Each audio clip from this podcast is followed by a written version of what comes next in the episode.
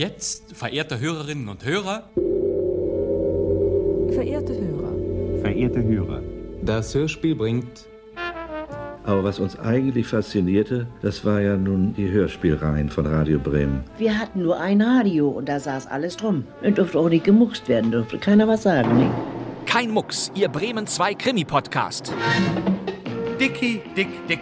Was ist passiert? Er hat mich erpresst. Meine Handtasche wurde vertauscht. Obolski hat Dynamit geschluckt. Er hat was? Es war ein Diebstahl. Ich weiß so ziemlich alles, was man über Sprengstoffe wissen kann. Gift. Eine Giftspinne als Hochzeitsgeschenk? Davon wusste ich nichts. Hände hoch!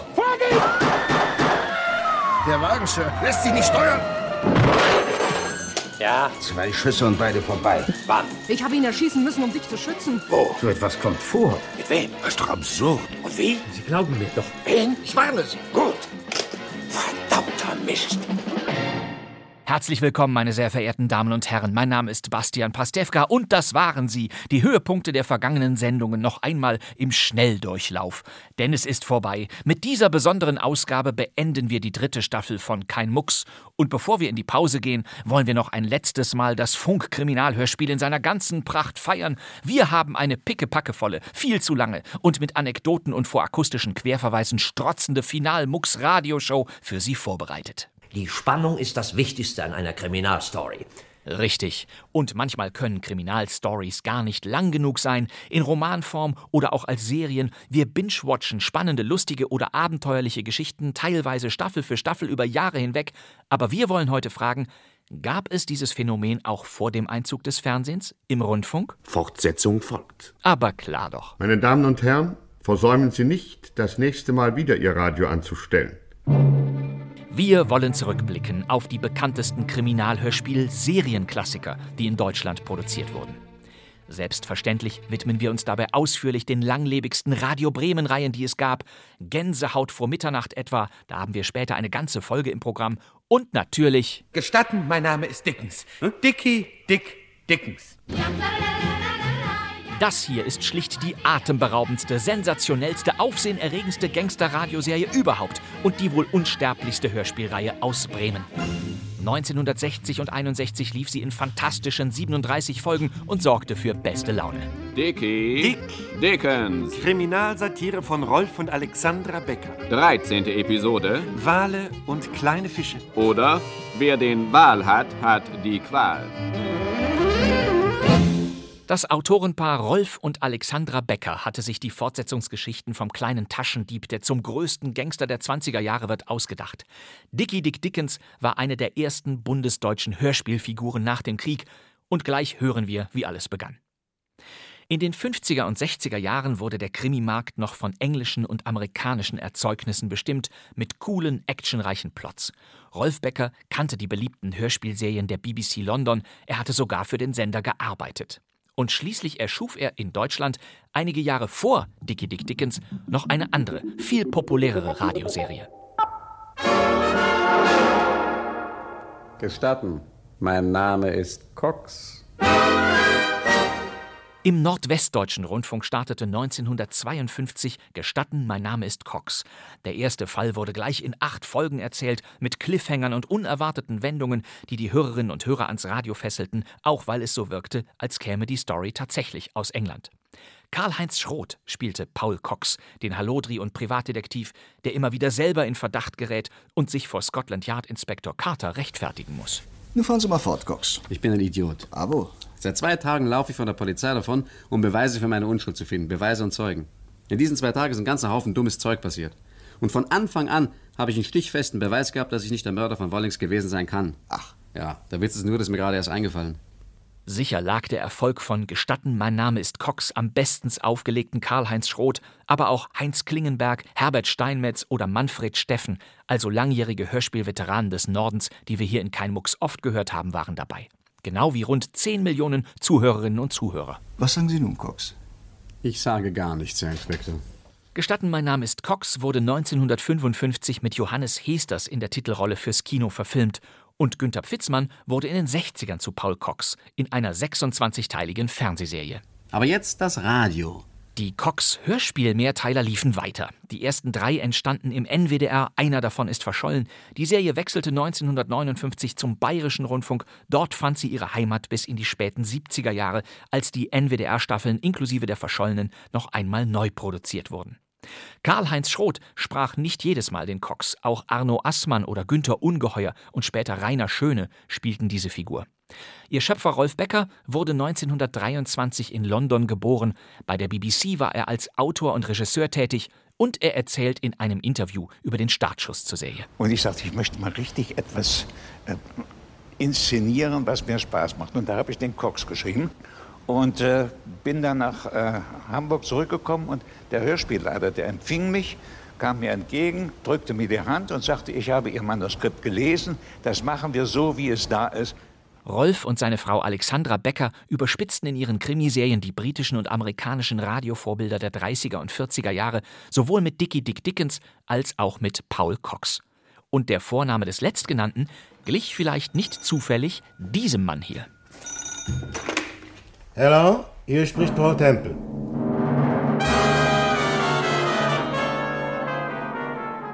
Das ist Paul Temple, der Schriftsteller und Hobbydetektiv aus London. Und Paul Temple wurde eine der beliebtesten Radiokrimiserien, die es je gab. Ihr Autor Francis Durbridge setzte auf Effekte und Spannung, und immer wenn man glaubte, den Mörder zu kennen, lag man todsicher falsch. Durbridge hatte mit dieser Masche lange Erfolg. Zwischen 1938 und 68 entstanden ganze 20 Tempelfälle, zunächst für die BBC. We present A Case for Paul Temple, a serial in eight episodes by Francis Durbridge. Ja, unter acht Folgen machte es der Straßenfeger Cliffhanger Meister Francis Durbridge nicht. Er war der Erfinder der süchtig machenden Radioserie. Und wann immer Paul Temple den Fall Jonathan, Madison, Spencer, Lawrence und wie sie alle hießen aufzuklären hatte, wollte man unbedingt wissen, wie es weitergeht. Der Fall interessiert mich, aber offen gesagt möchte ich gerne hören, was Sie über die Geschichte wissen. Das ist René Deltgen als Paul Temple. Ab 1949 kamen seine Fortsetzungskrimis auch ins deutsche Dampfradio. Den ersten Fall produzierte noch der NWDR. Er hieß Gregory. Doch der ist verschollen. Die älteste deutschsprachige Tempelserie, die erhalten ist, stammt vom Westdeutschen Rundfunk. 1951 hieß es Und jetzt der Fall Körsen. Der Fall Körsen? Stolze elf Paul Temple Radioserien nach den Vorlagen der BBC aus dem WDR sind erhalten und damit unglaubliche 86 Einzelfolgen. Sie wurden bis 1968 produziert in herrlichem Mono. In jeder Geschichte gab es einen Mord, eine Fülle von Verdächtigen und eine Cocktailparty am Ende, in der Paul stilvoll den Oberschurken entlarvte. Einer unter uns hat Mary Gardner getötet. Und einer unter uns hat versucht, meine Frau zu ermorden. Ich muss sagen, mir reicht es schon. Immerhin hat er einen von uns als Mörder bezeichnet. Ganz richtig, Mrs. De Silva. Ja, aber wen? Das ist doch die Frage, wen? Ja, Mr. Temple, wen? In den Tempel-Krimis waren alle verdächtig. Schauspielerinnen und Schauspieler wie Margot Leonard, Marianne Kehlau, Friedrich W. Bauschulte, Gustav Knuth, Gerd Baltus, Kurt Lieck, Pinkas Braun, natürlich Herbert Steinmetz und viele, viele andere spielten mit. Auch unser Kein-Mucks-Dauergast Heinz Klevenow, der mal wieder herrlich lospoltern durfte. Sie sagten eben, der Mann oder die Person, die Mary Gardner ermordet hat, befände sich hier in diesem Zimmer.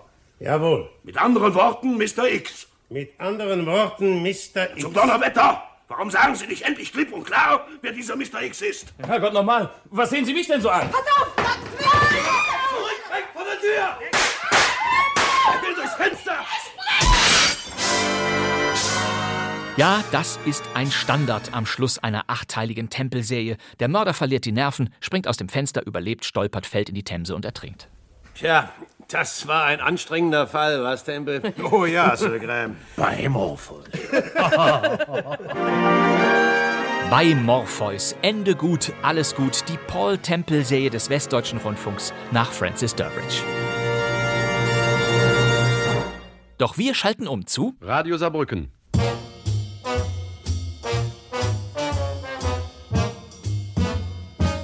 Hallo, Freunde. Hier ist Ihr Funkkrimi. Am Mikrofon Philipp Odell. Auch diese Radiokrimiserie stammte ursprünglich aus England. Ihr Held? Philip O'Dell. Ich erzähle Ihnen heute einen neuen Fall aus meiner Praxis. Die vielgeliebte Dame. Das sind die sogenannten Damenkrimis des saarländischen Rundfunks von Lester Powell. Mitte der 1950er startete diese Reihe um den Ex-Geheimdienstler Philip O'Dell, der sich mit seiner geliebten Heather McMara in London niederlässt und als Privatdetektiv arbeitet. Ich weiß es noch genau, ich saß in meinem Büro und dachte daran, dass ich eigentlich schon lange nichts mehr zu tun gehabt hatte. Über sechs Wochen war kein Klient bei mir aufgetaucht. Brigitte Dryander und Albert Karl Weiland sprachen das Ermittlerpärchen in acht Damen-Krimiserien. Weiland führte auch Regie, später war er lange Intendant des saarländischen Rundfunks. Seine Stimme brachte ein wenig Film-Noir-Gefühl mit. Der Stil von Raymond Chandler oder Dashiell Hammett wehte stets durch die Odell-Krimis. Ich heiße Philipp Odell. Und dies hier ist Miss Heather McMara. Sehr angenehm. Fraser sagt, Sie sind wegen irgendwelchem Geld in Schwierigkeiten. Die Beute irgendeines Überfalls. Die Kerle wollten sie uns aufhängen, damit wir sie ihnen über die Grenze schaffen. Das wäre eine Erklärung, ja. Aber nicht die richtige. Sie waren das verbindende Element in Die Dame ist blond, Die Dame im Nebel, Die Dame filmt oder Die Dame ist leichtfertig. Starke Frauen. Wissen Sie, warum ich heute in Niagara bin? Wie sollte ich? Nein, es sei denn für Filmaufnahmen. Wie bitte? Ich glaube, er will Ihnen ein Kompliment machen, Miss Allen. Derartige Komplimente schätze ich nicht, Mr. Odell. ja, wie schön. Wenn Sie meinen Rechtsbeistand wünschen, beschränken Sie sich bitte auf die in Frage stehende Angelegenheit. Hörst du's? Scherzhaftigkeiten, vor allem frivoler Art, machen mich sehr, sehr ärgerlich. Entschuldigen Sie, Miss Allen. Gut, ich will es entschuldigen. Ja, das war deutlich. Und dieser Ausschnitt stammte aus einem Damenhörspiel von 1963. Zehn Jahre vorher brachte ein anderer Sender, der Hessische Rundfunk, sogar eine Serie mit einer weiblichen Ermittlerin. Und jetzt, liebe Hörerinnen und Hörer, bringen wir die zweite Episode unserer Sendereihe Celias Abenteuer von Edward James Mason. Sie wissen, wer Miss Celia ist? Ja, Miss Celia oder wahrscheinlich eher Miss Celia ist eigentlich eine junge Londoner Schauspielerin. Und die wurde in dieser Schmunzelkrimiserie des HR aus den 50ern wiederum von der Schauspielerin Lola Mütel dargestellt. Vielleicht hätte ich mich nicht einmischen sollen. Aber ich kann mir nicht helfen, ich musste mich nun mal einmischen. Ich hatte wirklich einen ausgezeichneten Plan, wie ich ihm helfen konnte. Miss Celia ist clever und hat ein großes Herz und ihren Freund, den Privatdetektiv Larry Peters, der sie immer in haarsträubende Fälle verwickelt. Wir könnten also durch das Fenster einsteigen und mit einem Nachschlüssel die Tür öffnen. Am besten ist, wir schleichen uns heute Abend in das Zimmer und nehmen Inspektor Parker als Zeugen mit. Großartig. Dann könnt ihr mich ja aus dem Spiel lassen. Äh, Nein, Celia, das kommt gar nicht in Frage. Und den lässigen Larry spielte Erik Schumann. Ich werde doch aufpassen. Also hör mal zu, Larry Peters. Ich habe die ganze Sache gründlich satt. Jedes Mal versprichst du, dass du im rechten Augenblick auftauchen wirst, aber du tust es nie. In letzter Minute passiert immer etwas Unvorhergesehenes. Und ich stecke allein in der Tinte. Also nein, tut mir leid, Larry, ich habe genug von diesen Abenteuern. Na, und doch hat sich Miss Celia schließlich nicht lumpen lassen und folgte ihrem Larry ins einsame Haus. Sie erlebte 1953 sogar insgesamt sieben Abenteuer für den Hessischen Rundfunk. Doch kehren wir zurück zu Dickie Dick Dickens, der Serie, die bei Radio Bremen zum Superhit wurde. Die erste Dickie Dick Dickens Folge überhaupt kam aber woanders her. Der Bayerische Rundfunk bringt Wir erzählen Ihnen die Geschichte von Dickie Dick Dickens, dem gefährlichsten Mann, den die Unterwelt Chicagos je ausgespuckt hat. Ein Ausschnitt aus der Premierenfolge vom 27. Oktober 1957. Sie lief im Bayerischen Rundfunk. Dickie Dick Dickens. Die Serie lieh sich ihren ungewöhnlichen Erzählstil von amerikanischen Polizeiberichten, die man nach dem Krieg auch hierzulande auf den Radiowellen der Alliierten hören konnte. Die Beckers drehten die Sache einfach um und machten nicht die unerschrockene Polizei, sondern einen kühnen Gangster zum Helden. Eine Radioparodie also. Und was glauben Sie, welcher Darsteller spielte damals wohl den Dickie Dick Dickens? Na, hören Sie mal. Hey, Sie! Moment mal. Ja, bitte, meinen Sie mich? Ja, was haben Sie denn da in Ihrer Aktentasche? Handelsware. Wollen Sie mir die mal zeigen? Nein. Kriminalpolizei. Ja, ich weiß, ich weiß. Wenn ich richtig gezählt habe, seid ihr zusammen 144 Beamte, die alle dicke Dick Dickens suchen. Wenn Sie mich fragen, zu viel Ehre für einen kleinen Taschendieb. Das können Sie nicht beurteilen. Kann ich doch beurteilen. Weil ich nämlich selber dieser Dickens bin. Was? Ja, so, nun mach Platz, Junge, ich muss weiter. Bleiben Sie stehen. Nehmen Sie die Hände hoch. Das wird ja auch noch übermütig. Los, Kleiner, geh mal aus dem Weg. Zum letzten Mal. Weg da. Ja, natürlich war das wieder Karl-Heinz Schroth, der hier als Dickie Dick Dickens kurzen Prozess gemacht hat. Und damit spielte Schroth neben Paul Cox gleich die zweite große Krimi-Hörspielfigur der 50er Jahre.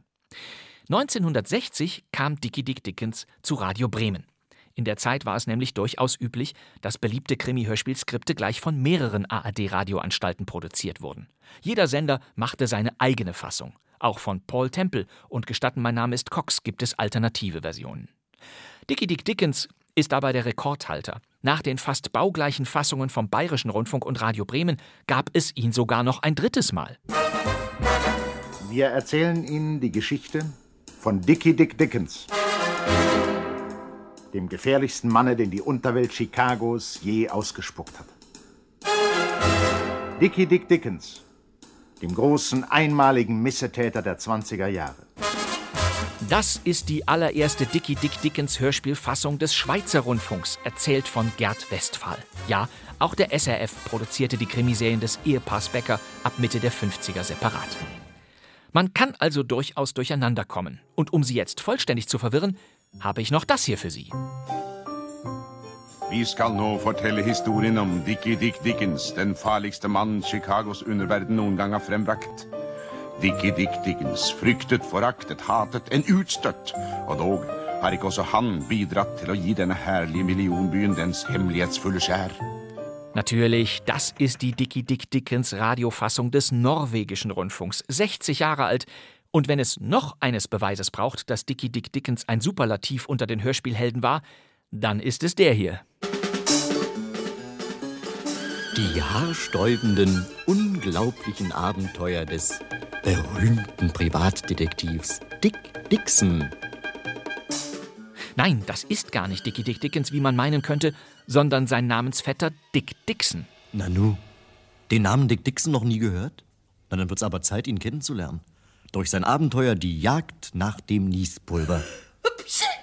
Es ist kaum zu glauben. Der Autor Hans Pfeiffer dachte sich für den Rundfunk der DDR mit Detektiv Dick Dixon eine eigene Krimiposse aus. Herbert Köfer war hier der Erzähler und immerhin durften Dixon und seine clevere Assistentin Patricia Pudding, bitte merken Sie sich diesen Namen unbedingt, im Laufe der 60er drei Staffeln lang heitere Abenteuer erleben. Abenteuer, die für Kinder geeignet waren. Doch nun Hören Sie mehr über das atemberaubende, sensationelle, aufsehenerregende Leben des gefährlichsten Mannes von Chicago, Dickie Dick Dickens. Das hier ist das Original aus Bremen. Jürgen Thormann und Klaus Stieringer erzählen Dickie Dick Dickens. Jürgen Scheller spielte die Titelrolle, auch Helga Keck, Walter Jokisch, Gudrun Daube, Herbert A.E. Böhme und viele andere Schauspielerinnen und Schauspieler, die wir hier oft gehört haben, waren dabei. Natürlich auch der ewige Herbert Steinmetz. Die älteste erhaltene Folge der Bremer Fassung haben wir Ihnen in unserer Kein-Mucks-Reihe schon präsentiert. Es ist jedoch nicht die älteste, die es gab. Die erste Dickie Dick Dickens Staffel von 1960 verschwand nämlich spurlos aus den sonst so wohl verwalteten Bremer Archiven. Nur die Staffeln 2 und 3 sind erhalten. Das ist doch nicht möglich. Aber ja. 50 Jahre später feierte Dickie Dick Dickens Jubiläum und so entschloss sich die Hörspielredaktion von Radio Bremen, die verschollene erste Staffel in Zusammenarbeit mit Rolf Becker noch einmal neu zu produzieren.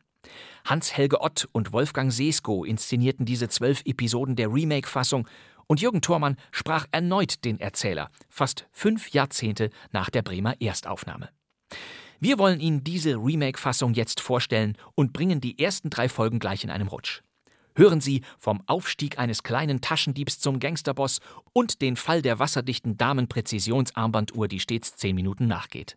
Hier ist Dickie Dick Dickens. Kriminalsatire von Rolf und Alexandra Becker. bearbeitet von Hans-Helge Ott.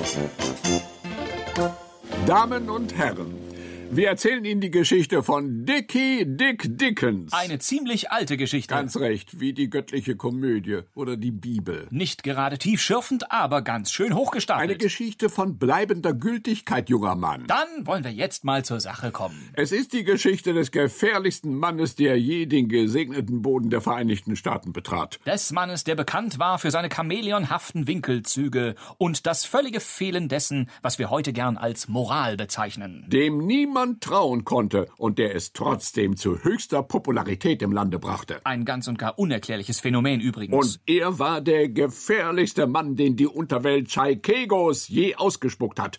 Dickie Dick Dickens, gefürchtet, verachtet, gehasst, ein Ausgestoßener. Und doch hat nicht auch er dazu beigetragen, der herrlichen Millionenstadt ihren geheimnisvollen Glanz zu geben?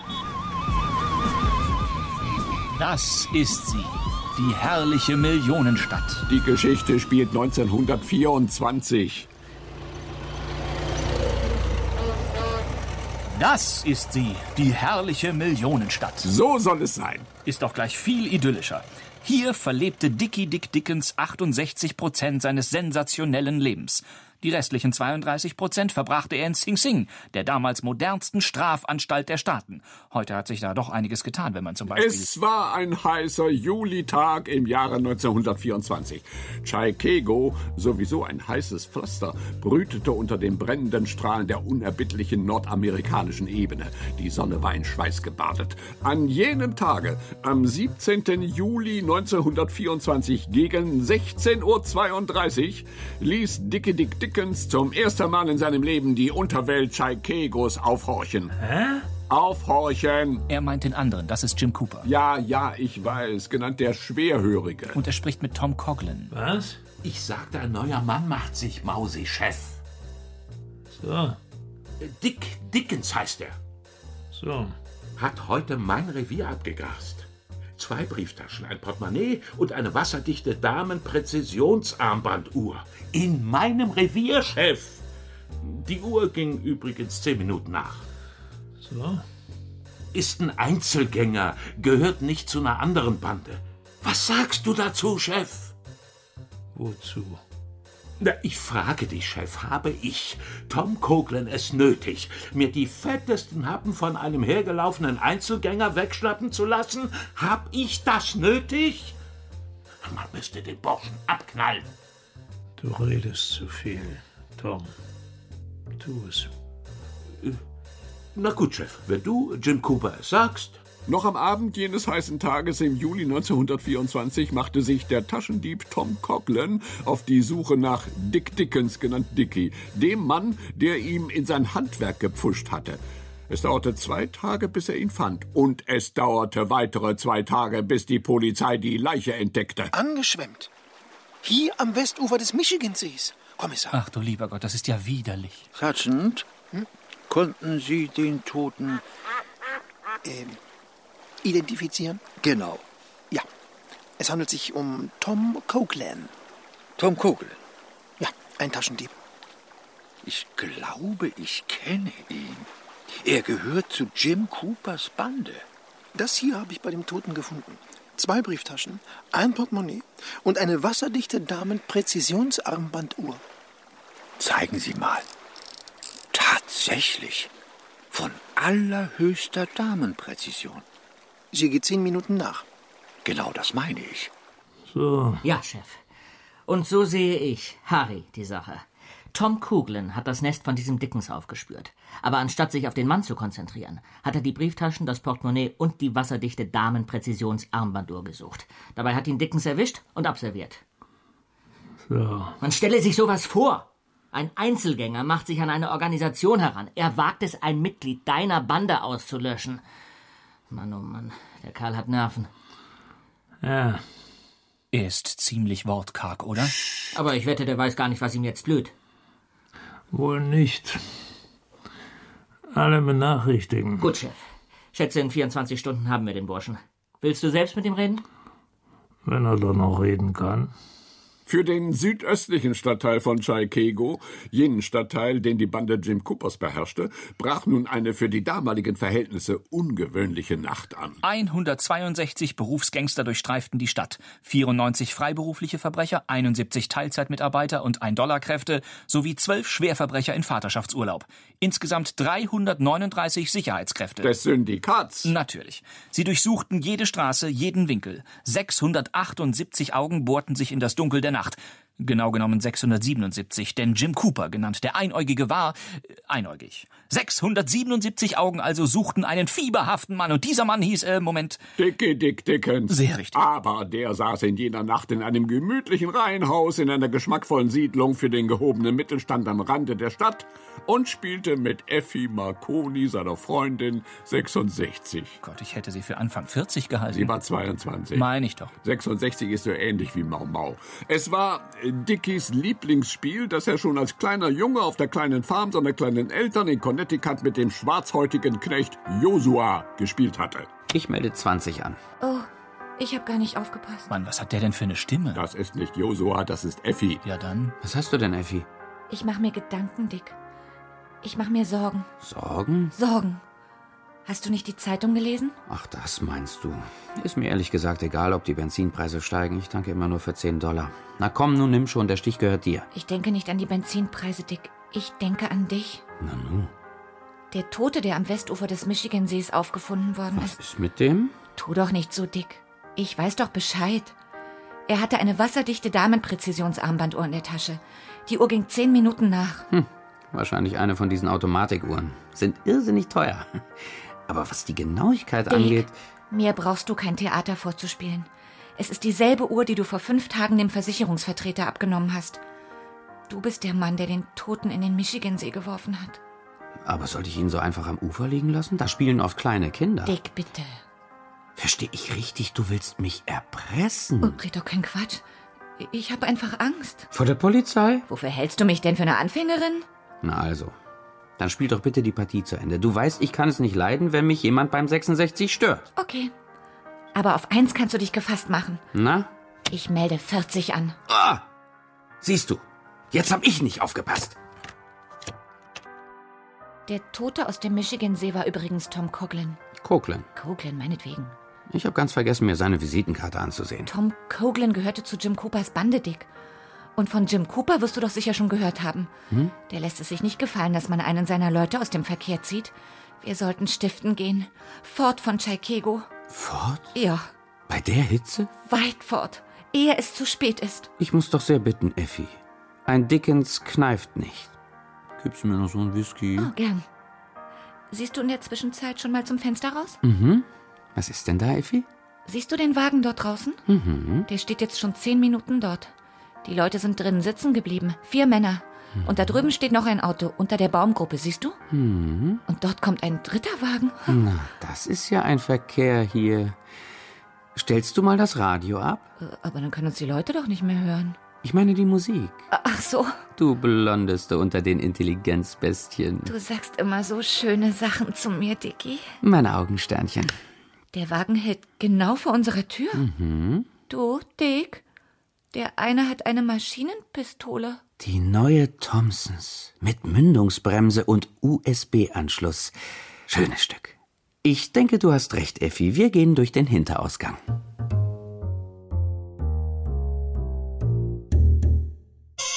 Ich glaube, hier ist die Luft rein. Nein, jetzt haben wir die Spielkarten vergessen. Sie werden uns verfolgen, Dick.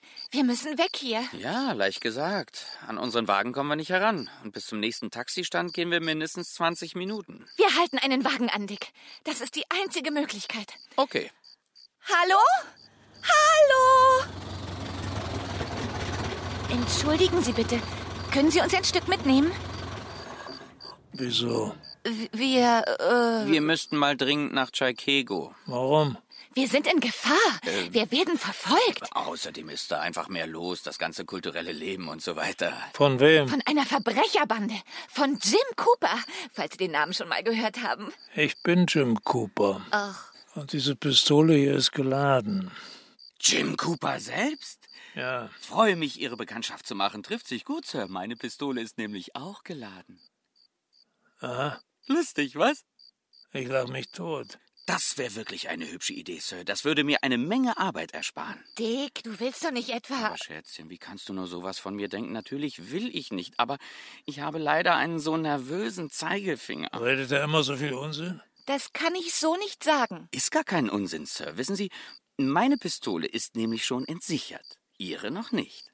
Sobald sich Ihr Daumen zum Entsicherungsbügel biegt, krümmt sich mein Zeigefinger. Da kann ich gar nichts machen. Und Jim Cooper ist gewesen. Schade, oder?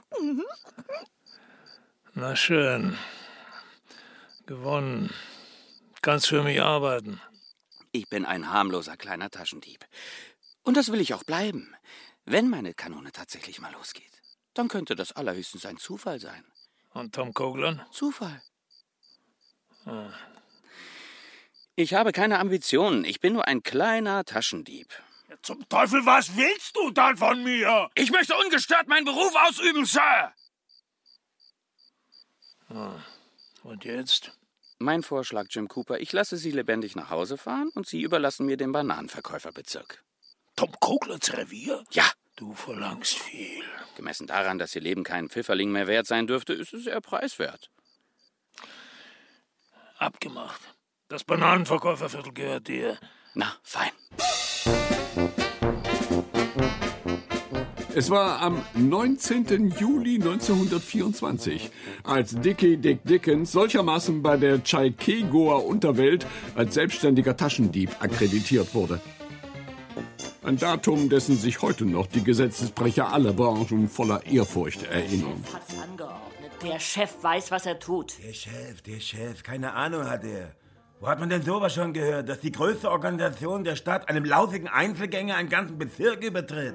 Ich sage dir, wenn das so weitergeht, nagt in einem Jahr kein Hund mehr einen Knochen von Jim Cooper ab. Das sage ich dir. Recht hast du, Mark, recht hast du. Jim Cooper, genannt der König der Banditen, lässt sich von einem kleinen Taschendieb um den Finger wickeln. Hey, Sowas. hey, was soll das denn nur wieder heißen? Wie? Kleiner Taschendieb? Wir Taschendiebe verdienen unser Brot genauso ehrlich wie jeder andere Verbrecher. Bloß weil du zufällig Geldschrankknacker bist, glaubst du, du kannst dir angeben? Hey, ich bin nicht zufällig Geldschrankknacker. Ich bin der beste Knacker von Chicago. Ich bin seit 22 Jahren in der Branche. Es ist immer dasselbe. Immer sind es die Taschendiebe, die das Maul aufreißen. Nimm doch mal bei diesen Dickens zum Beispiel. Der Chef gibt Ihnen das Bananenverkäuferviertel, das fetteste Revier von Chicago. Ja, mein Kind. Hast deine Sache gut gemacht. Ein brillanten Armband. Danke, Jim, danke. Halt es in Ehren. Es ist aus dem Nachlass von Tom Koglan. Tom Coughlin, der Gute. Der Gute, ja. Und weißt du, wo er es hier hatte? Vom Arm einer Sockenhalterschnallenfabrikantin. Wie aufregend. Hm. War sie reich? Sehr. Typisch Tommy Coughlin. Er suchte sich nur die Reichen aus. Er war ein guter Mensch. Sehr. Nie hat er armen Leuten Brillantarmbänder geklaut. Und jetzt darf ich das Armband tragen. Oh, Jim, ich weiß gar nicht, wie ich das wieder gut machen kann. Ich weiß es, Schätzchen. Was ist denn? Ich bin's, Chef. Keine Zeit. Es ist wichtig, Jim. So? Sehr wichtig. Dann schieß los. Mach's kurz. Verzeihung. Äh, äh, die Leute, Chef. Die Leute revoltieren. Sie halten die Vereinbarung, die du mit diesem Dickens getroffen hast, nicht für fair. Nicht für fair. Für unfair. Ach so, danke. Sie drohen sogar damit, aus der Organisation auszusteigen. Dann leg sie um. Du weißt selbst, wie schwer es ist, qualifizierte Mitarbeiter zu bekommen. Dann lass sie leben. Aber kein Abendessen und um sieben ins Bett. Ich hielt es wirklich für ratsamer, diesen Dickens aus der Welt zu schaffen. Da bist du übergeschnappt, Harry. Ich habe Dickie Dick Dickens mein Wort gegeben. Weißt du, was das bedeutet? Aber ja, weiß er das. Natürlich wusste es Harry. Nach dem ungeschriebenen Sittenkodex der Unterwelt wog damals wie heute das Wort eines Bandenführers schwerer als jedes Politikerwort und als jeder geschriebene Vertrag. Denn untereinander ziehen Verbrecher niemals Anwälte in ihre Sachen hinein. Und sie müssen keine Wahlen gewinnen. Anmerkung der Redaktion. Dickens hat dein Wort. So, so. Ja, dann geht das natürlich nicht. Dann können wir ihn nicht aus dem Verkehr ziehen. Schade. Aber nicht zu ändern. Nur, Chef, ich weiß nicht, wie ich die Leute beruhigen soll. Sie sind der Ansicht, dass du in letzter Zeit ein bisschen nachgelassen hast. Du bist lasch geworden. Also, das kann man so nicht sagen. Schnauze, Schätzchen. Sie sagen, dir fehlen die Ideen. Du hast keine zündenden Einfälle mehr. Früher, so meinen Sie, hätte dir ein Mann wie Dickens nicht in die Suppe gespuckt. Dein Vorschlag, Harry? Polizei. Sehr gut, Harry. Schätzchen? Ja, Jim? Vorhin hast du mich gefragt, wie du dich für dein brillanten Armband erkenntlich zeigen kannst. Oh ja, Jim. Unterhalte dich mit Harry. Er wird's dir zeigen. Harry? Ich? Na, sowas. Halt, halt. Nein. Das, das, das, So ein kleines das ist ein Pferd. Irrtum. Halt's Maul und nimm sie mit, Strohkopf.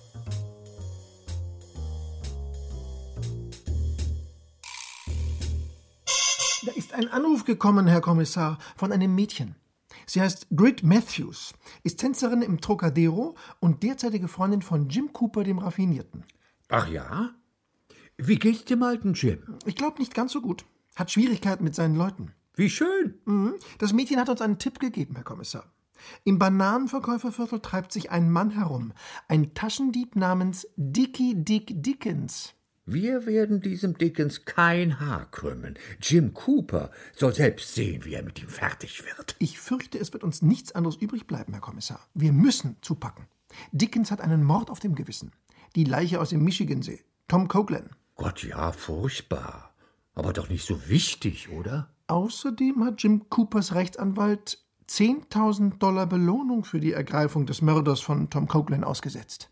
Und deshalb müssen wir augenblicklich mit der ganzen Härte des Gesetzes zuschlagen. Sergeant? Ja, Sir. Sehr gut. Während nun Kriminalkommissar Hillbilly im Polizeihauptquartier von Chicago alle Hebel der Polizeimaschinerie in Bewegung setzte, um eine umfassende Razzia im Bananenverkäuferviertel vorzubereiten, saß die kleine Tänzerin Grit Matthews in der Garderobe des Trocadero Tanzclubs und ließ das neue Brillantenarmband von ihren Kolleginnen bewundern.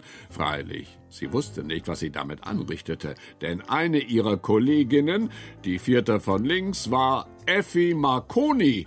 Wie Sie vielleicht noch wissen, war Effie die treu ergebene Freundin von Dickie Dick Dickens. Ein Zufall, gewiss. Doch wie oft geschieht es im Leben, dass der lange Arm des Zufalls unerbitterlich das Räderwerk menschlichen Denkens zum Erliegen bringt. Äh, Moment mal, wie war das? Der lange So Arm des- sollte es auch hier geschehen. Indem Grit Matthews, die kleine Tänzerin im Trocadero Tanzclub, mit weiblicher Eitelkeit dem Manne, dem sie zu höchstem Dank verpflichtet war, sein wohldurchdachtes Spiel verdarb. Dick? Nanu, Effi, ich denke, du bist im Trocadero. Ich bin weggerannt, Dick. Ich hab dir was Wichtiges zu sagen. Da hast du aber Dusel, ich wollte gerade zur Arbeit. Geh nicht, Dick. Ich bitte dich. Jim Cooper führt was im Schilde. Ich glaube, er will dir die Polizei auf den Hals setzen. Das wäre aber nicht sehr fein von ihm. Die Polizei kann ich fast noch weniger leiden als ihn selbst. Dickilein, bitte hör mich an. Bleib zu Hause. Aber- Wir machen uns einen gemütlichen Abend, spielen eine Partie 66. Schätzchen, ich muss unseren Lebensunterhalt verdienen. Du kennst doch Kommissar Hillbilly und seine Leute.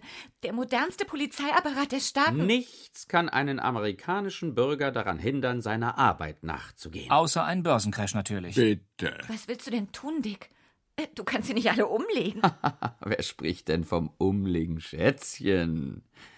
Ein Mann wie Dick Dickens weiß sich anders zu helfen. Während nun Dickie Dick Dickens seinen mausgrauen Chevrolet nach dem Bananenverkäuferviertel lenkte, während Effi zu Hause den Schutzpatron aller Diebe und Wegelagerer um Hilfe anflehte, ließ Kommissar Hillbilly den modernsten Polizeiapparat der Staaten spielen. Nix 3 ruft Hauptquartier. Kommen. Vielleicht ein Mistding, dieses neue. Ich verstehe kein Wort.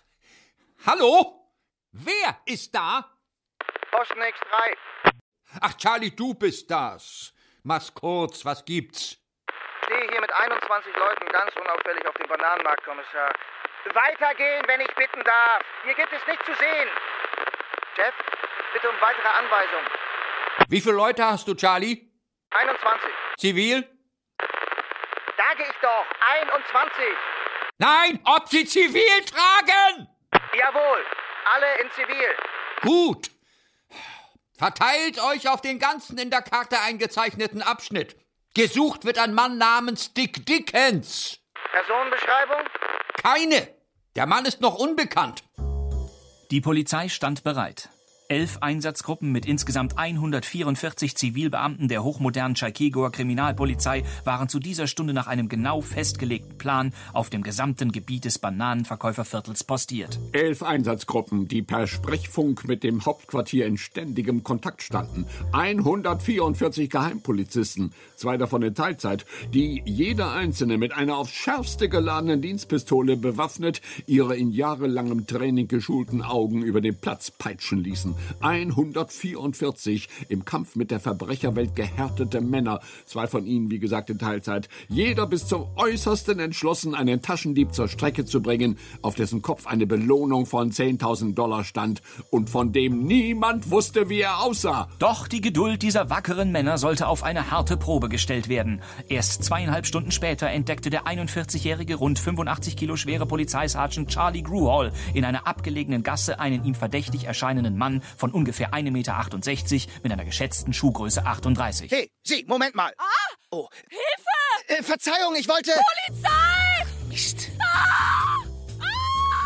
Aber jetzt ging es Schlag auf Schlag. Schon nach einer einzigen weiteren Stunde, 4 Minuten und 62 Sekunden, hatte Sergeant Gruhall einen weiteren Verdächtigen ausgemacht. Hey, äh, Sie, Moment mal. Ja, bitte? Was haben Sie denn da in Ihrer Aktentasche? Was denn für eine Aktentasche? Unter Ihrem rechten Arm. Ach, die Aktentasche. Wollen Sie mir die mal zeigen? Tut mir leid. Nichts für neugierige Jungen. Machen Sie keine Sperenzchen, Mann. Öffnen Sie die Tasche. Kriminalpolizei. Ich weiß, ich weiß. Wenn ich richtig gezählt habe, seid ihr zusammen 144 Beamte. Zwei von ihnen in Teilzeit, die alle Dickie Dick Dickens suchen. Also wenn Sie mich fragen, zu viel Ehre für einen kleinen Taschendieb. Das können Sie wohl kaum beurteilen. Kann ich doch beurteilen. Weil ich nämlich selbst dieser Dickens bin. So, nun mach Platz, Junge, ich muss weiter. Bleiben Sie stehen.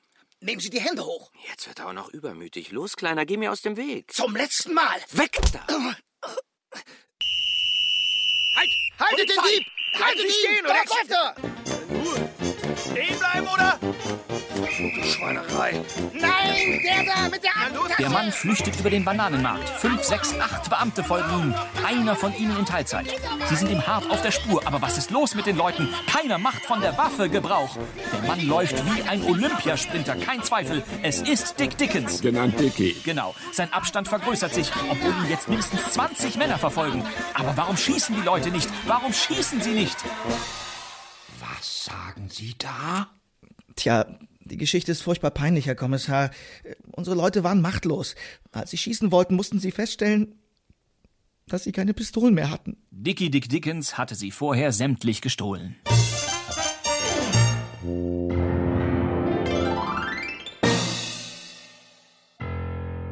Wenn es nach mir ginge, müsste jeder Taschendieb Klavier spielen lernen. Das trainiert die Finger. Sag mal, es ist schon drei Uhr. Willst du nicht an die Arbeit gehen? Aber Effi, heute ist Sonntag. Oh, so, ja, das hatte ich ganz vergessen. Die anderen nehmen es nicht so genau mit den Feiertagen. So, äh, wer sind die anderen? Freunde von Grit Matthews und ihre Freunde. Du warst doch meine Kollegin aus dem Trocadero. Sie tanzt jetzt als erste von links. Moment, Effi. Ist deine Kollegin nicht mit Jim Cooper zusammen? Ja, sicher, aber. Jetzt fress ich aber einen Elefantenrüssel garniert. Dass du mal mit anderen Männern sprichst, na gut. Damit kann man sich abfinden. Und wenn ich so einen mal zufällig treffe, knall ich ihm eine Handvoll Blei in den Bauch. Damit hat sich's dann auch. Aber Jim Coopers Leute, Effi, ich bin enttäuscht. Aber es blieb verständlicherweise nicht aus, was nicht ausbleiben konnte. Na, Kleines, willst du nicht mal in meinem tollen Schlitten mitfahren? Nein, danke, Willi. Ich habe keine Zeit. Das war übrigens Willie Harper, nicht Jim Cooper. Aber Willie Harper war natürlich Mitglied in Jims Bande. Hm, Jetzt habt ihr mal nicht so. So ein kleiner Zuckerhase kann doch nicht alleine nach Hause gehen. Leute, die mich begleiten, suche ich mir lieber selber aus. Wiedersehen. Wäre ich Willi Harper, also ich hätte den kleinen Wink verstanden. Nun komm, Mädchen, zier dich nicht so. Hm? Steig ein. Einer Dame gegenüber wende ich so ungerne Gewalt an. Es half ihr nichts. Sie musste einsteigen. Eine verteufelte Situation. Wenn Willi Harper merkte, dass sie mit Dickens zusammenlebte, war die Hölle los. Jim Cooper würde annehmen, dass sie eine Spionin wäre. Und was dann kam, könnte sie sich an fünf Fingern abzählen. Jim Cooper pflegte Spione und Spitzel durch Halsabschneiden zu bestrafen. Wo ist es denn nun, Schatz? Sind wir bald da? Rechts das dritte Haus. Okay. So, Endstation. Alles aussteigen. Was hast du denn, Effi? Ist dir nicht gut? Ähm, Du zitterst ja. Nichts, nichts. Etwas Kopfschmerzen. Hier stimmt doch was nicht. Ist das nicht das Haus von Dickie Dick Dickens? Wenn Sie freundlichst nichts dagegen haben, mein Herr. Äh, Das war das Ende von Willie Harper. Man fand seine Leiche zwei Tage später auf dem Trockenboden der Wäscherei Express. Unter einem Stapel pflegeleichter Buntwäsche. Wir haben die Leiche aus der Wäscherei identifiziert. Es ist Willie Harper. Hier sein Strafregister. Ui, sieht ziemlich lang aus. Das Ende ist drei Blocks weiter. Ungefähr bei der 45. Straße. Ich hoffe, es tritt niemand drauf. Willie Harper also. Ja, Jim Coopers Bande. Und heute Nacht hat man wieder eine Leiche gefunden. Auf dem Reparaturgelände der städtischen Verkehrsbetriebe in einem ausgedienten Straßenbahnwaggon. Mickey Borilla. Er gehörte auch zu Jim Coopers Bande. Auch Mickey Borilla hatte versucht, Effi Marconi nach Hause zu begleiten. Man kann nicht gerade sagen, dass es um Mickey Borilla sehr schade wäre. Er hatte selber drei Morde auf dem Dings. Äh, Gewissen? Genau. Etwas anders verhielt sich die Sachlage bei Aldo Scheckwitz, einem jungen, unbescholtenen Geldfälscher, der sich fünf Tage später in Effi verliebte. Auch er brachte sie nach Hause. Armer Aldo. Nach vier Wochen war Jim Coopers Bande bereits um fünf Leute dezimiert. Auf die Dauer konnte das Jim, dem Blitzmerker, wie er auch gelegentlich genannt wurde, natürlich nicht verborgen bleiben. Ist äh, Effi Marconi hier? Ja? Warum denn? Jim Cooper möchte dich sprechen. Oho, der Chef persönlich. Nur aber ran, Effi. Ja, ich komme. Guten Abend, Mr. Cooper. Mr. Cooper, sagt sie. Mr. Cooper. Sagt Jim zu mir, war in meinem ganzen Leben kein Mister. Na komm her, Kleiner. Drink? Ein Kiba, wenn Sie haben. Ein was? Kiba. Das ist halb Kirschsaft und halb Bananensaft. Ach so. Dann sag mir doch mal, du bist jetzt gut einen Monat bei uns, Effi. Marconi, ne? Mhm. Wie gefällt's dir denn so? Danke. Sind die Jungs nett zu dir? Sehr. Aha. Na dann Prost. Prost, Mr. Äh. Äh, Prost, Jim. Schon besser. Sag mal, Kindchen, du warst so früher mit diesem Dicke Dick Dickens befreundet. Wie kommen Sie. Wie kommst du darauf? Ja oder nein? Ja, schon. Warum? Da waren ein paar von meinen Jungs, die wollten dich nach Hause bringen und wurden nicht mehr gesehen. Na? Ja. Ja, das ist mir auch aufgefallen. So ist dir aufgefallen. Und was kann man dagegen tun? Woher soll ich das wissen? Ja, woher wohl? Hast du Krach gehabt mit diesem Dickens? Ja, bevor wir uns getrennt haben. Bevor ihr euch getrennt habt, aha. Ist es möglich, dass er noch eifersüchtig ist? Wieso? Na, Auf die Leute, die dich nach Hause bringen möchten. Tja, möglich? Warum nicht? So eifersüchtig, dass er die Leute abserviert? Nein. Nein, das kann ich mir nicht denken. Ah, ich kann's mir denken. Wenn du mal in mein Alter kommst, lernst du die Welt kennen, Kindchen. Lass dir sagen, sie ist schlecht, die Welt. Bin bestimmt nicht kleinlich. In unserer Branche muss man mit Verlustgeschäften rechnen. Aber fünf Männer in einem Monat! Das ist ein bisschen happig. Wurde Jim nicht auch oft der Schweigsame genannt? Bei Frauen machte er manchmal eine Ausnahme. Dafür war er bekannt. Ach, dafür auch. Kommst du mit diesem Dickens noch manchmal zusammen? Äh, nein. Nein? Nein. Dein Glück. Würde sonst für deinen Seelenfrieden fürchten. Er lebt nämlich nicht mehr lange. Übermorgen ist er fällig. Aber das könnt ihr doch nicht machen. Wir können noch viel mehr. Harry! Harry wird dich in deine Pension bringen. Meine Pension? Zur Sicherheit habe ich für dich ein Zimmer gemietet bei Mami Turbo Dodge. Eine zuverlässige und äh, ähm, reinliche Frau. Dort wohnst du so lange, bis der Fall Dickens abgeschlossen ist. Wo steckst du denn so lange, Harry? Zum Kotzen ist das. Was? Ich komme mit den Leuten nicht aus, Chef. Fünf Mann Verlust in vier Wochen. Mensch, wo soll ich denn da Ersatz herkriegen? Ja, das findet sich. Das findet sich. Hast du mal auf deinen Terminkalender geguckt? Für morgen Nacht ist ein Bankeinbruch geplant und mir fehlen die Leute. Du kannst es drehen und wenden, wie du willst. Ich brauche noch einen, der Schmiere steht. und unsere Kleine hier? Ich? Schmiere stehen? Sag nur, du hast das noch nie in deinem Leben getan. Doch schon. Erledigt. Harry, bring Effi zu Mami Turbo Dutch. Besprich alles mit ihr.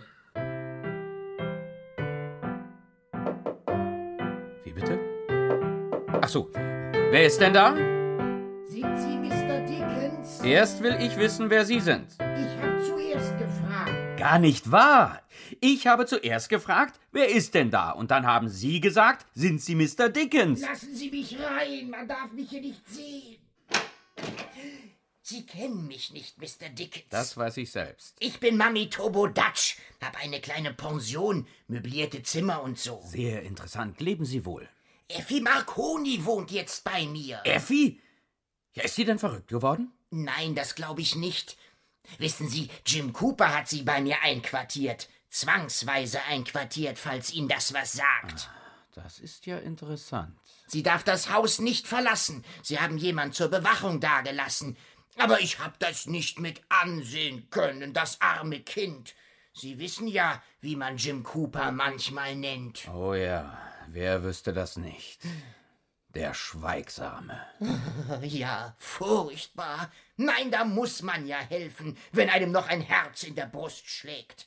Effi hat angedeutet, dass Ihnen eine Nachricht von ihr sicher 100 Dollar wert wäre. Nicht, dass es mir auf das Geld ankäme, nein. Ich will tot umfallen, wenn ich auch Nein, nur nein, bitte, ein... bitte nicht. Ich habe gerade gewischt. Hier haben Sie Ihre 100 Dollar. Oh, danke, bestens, aber das war wirklich nicht Und nötig. hier habe ich einen zweiten Schein.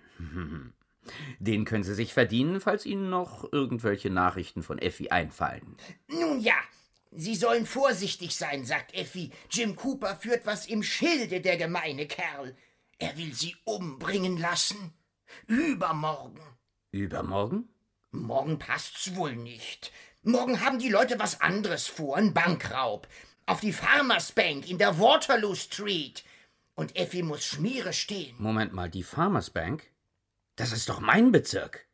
Aber nur über meine Leiche. Die haben Sie wohl nicht mehr auf der Rechnung. Denn übermorgen sind sie ja schon alle. Deswegen meint Effi, sie sollen so schnell wie möglich stiften gehen. Vielleicht haben sie ja Glück und können entwischen. Und Effi? Die bleibt eben bei Jim Cooper. Sie wird sich eben abfinden müssen mit. Äh, Seiner Schweigsamkeit. ja. Tja, jetzt muss ich mich aber beeilen und sagen Sie niemand, dass ich hier gewesen bin. Sonst kommt Effi in Teufels Küche. Wiedersehen, Mami Tobodatsch. Und äh, schönen Dank auch. Wiedersehen, Mr. Dickens, und Gott schütze Sie. Na warte, Jim Cooper. So, Jungs, hier ist der Plan.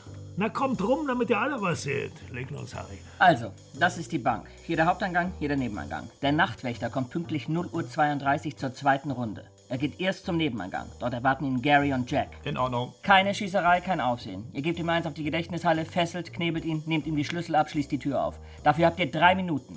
0.38 Uhr kommt Conny. Erledigt die Hauptsicherung und die Alarmanlage. Conny, hast du dich schon in der Bank umgesehen? Alles in bester Butter, Harry, ich weiß Bescheid. Gut, du hast fünf Minuten. 0 Uhr 43 betretet ihr durch eine zweite Tür den Schalterraum. Vorsicht mit Taschenlampen. Die Fenster sind nicht verdunkelt. Pünktlich 0 Uhr 44 erscheinen Frank und Jefferson mit dem Schneidbrenner. Ihr kommt durch den Nebeneingang. Ja, eine solche Großaktion bedarf eingehender Vorbereitung und strengster fachmännischer Planung. Stimmt, das ist ungefähr so, wie wenn man Fernsehen Nur macht. in der Regel nicht halb so kriminell. Aber- der Experte kennt all die Gefahren, die des Nachts auf einen harmlosen Einbrecher lauern, kennt die verhängnisvollen Zufälle, die schon so manchen strebsamen Banditen um die Früchte seines Fleißes gebracht haben. Auf jeden Fall muss man vor jeder Aktion eine ausführliche Lagebesprechung abhalten.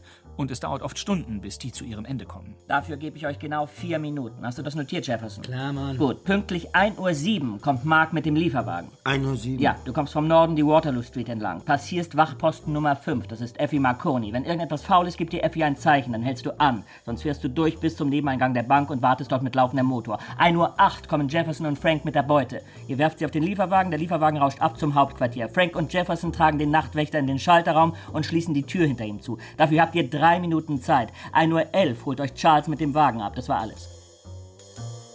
Danke, meine Herren. Die Nacht bricht herein, und präzise wie das Uhrwerk eines Elektronenmikroskops rollt der Plan ab. 0 Uhr 35. Der Nachtwächter wird überwältigt. 0 Uhr 42. Die Alarmanlage wird außer Betrieb gesetzt. 0 Uhr 43. Gary und Jack betreten den Schalterraum. 0 Uhr 44. Frank und Jefferson beginnen mit den Schneidbrennern den Tresor aufzuschweißen. Währenddessen stehen zahlreiche unsichtbare Mitarbeiter auf ihren nächtlichen Posten und helfen auf ihre Weise, das große Unternehmen zum Erfolg zu führen. Das motorisierte Aufgebot, das zwei Straßenzüge weiter alarmbereit steht. Acht alte, erfahrene Haudegen unter Führung von Slim Casarotti, dem mittlerweile schon zur legendären Gestalt gewordenen Maschinenpistolenkiller. Gegenüber dem Eingang der Bank aber in einer Fernsprechzelle steht Harry und telefoniert mit Jim Cooper, der vom Hauptquartier aus die Aktion leitet. Alles in Ordnung, Jim. Der Plan rollt ab wie am Schnürchen. Frank und Jefferson bearbeiten gerade den Tresor. Sehr gut, Harry. Und draußen, rings um das Gelände der Bank verteilt, stehen die einsamen Wachposten, auch Schmieren genannt, und durchbohren das Dunkel der Nacht mit den zugespitzten Pfeilen ihrer hellwachen Augen. Unter ihnen ist Effie Marconi. Die Nacht ist kalt. Effie hat sich keinen warmen Mantel angezogen. Sie friert. Einsam ist es. Kein Mensch weit und breit. Oder doch? Ist dort jemand? Hallo? Psst. Wer ist da? Effi, Dick. ruhig. Kein Wort. Du? Hier? Wenn du gestattest. Ich denke, du bist längst über alle Berge. Aber Schätzchen, wo du bist, da will auch ich sein. Wo steht die nächste Schmiere? Zwei Straßen weiter. Und dort hinten in der Telefonzelle gegenüber der Bank. Aha. Deine Kumpels arbeiten gerade? Ja, sie schweißen jetzt den Tresor auf. Gut. Wann kommt der Wagen, der die Kohle abholt? 1 Uhr sieben. Und welchen Weg fährt er? Er kommt hier vorbei. Wenn irgendwas schief geht, soll ich ihn anhalten. Sonst fährt er gleich weiter zur Bank und wird dort beladen. Sehr gut. Wie viele Fahrer? Einer. Ausgezeichnet. Es ist jetzt 0 Uhr 55. Frank und Jefferson arbeiten an der Tresortür. Harry gibt seinem Chef einen zweiten telefonischen Zwischenbescheid. Auf die Minute genau 1.03 Uhr haben Frank und Jefferson den Tresor geschafft. Sie geben Harry das vereinbarte Zeichen, räumen den Tresor aus und verpacken den Inhalt in zwei Holzkisten. Dafür haben sie genau vier Minuten Zeit. Sie müssen sich beeilen. 1 Uhr 7. Jetzt ist es soweit, Chef. 1 Uhr sieben. Kommt der Wagen. Noch nicht zu sehen. Shit, Mann! Ah, da ist er schon. Er kommt jetzt um die Ecke. Passiert Wachpost Nummer 5. Effi, Ja. Na nu, was ist denn nun los? Der Wagen bleibt stehen. Effi Marconi muss ihn angehalten haben. Warum? Keine Ahnung. Jetzt fährt er weiter. Aber das kommt davon, wenn man Frauen an solche Posten heranlässt. 30 Sekunden Verlust. Sag dem Fahrer, was los war. Besser nicht, Chef. Wir verlieren nur Zeit. Da ist der Wagen. Los, Jefferson, Tür auf. So, komm, Frank, fass an. Erst die große Kiste, komm. Zack. In Ordnung. Und jetzt die Goldbarren. Komm.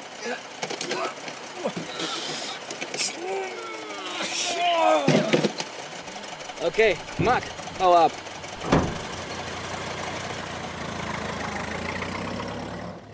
So, Chef, jetzt haben wir es. Der Wagen fährt ab. Aktion beendet. Du brauchst jetzt nur noch darauf zu warten, dass der Wagen bei dir ankommt und wir schütteln diese doofe Steuernachzahlung einfach aus dem Ärmel. Na, prächtig. Over. Und Jim Cooper wartet, sitzt im Hauptquartier und wartet, wartet die ganze Nacht.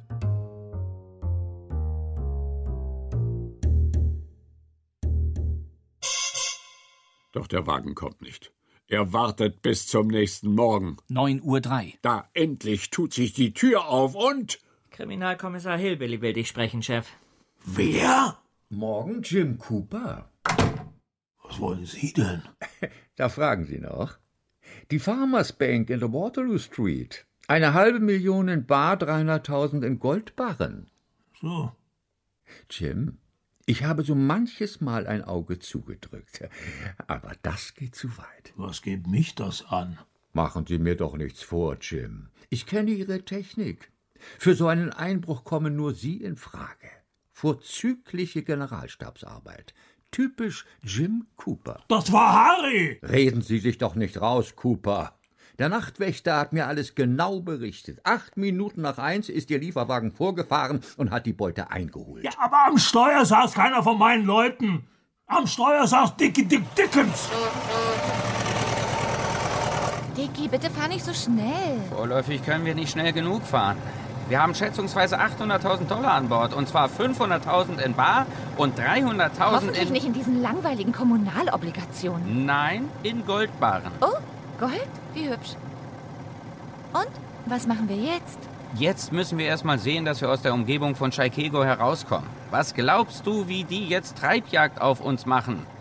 Erstens die Polizei, zweitens die Privatdetektive von der Versicherungsgesellschaft und drittens Jim Coopers Leute. Darauf kannst du stolz sein, Dicky.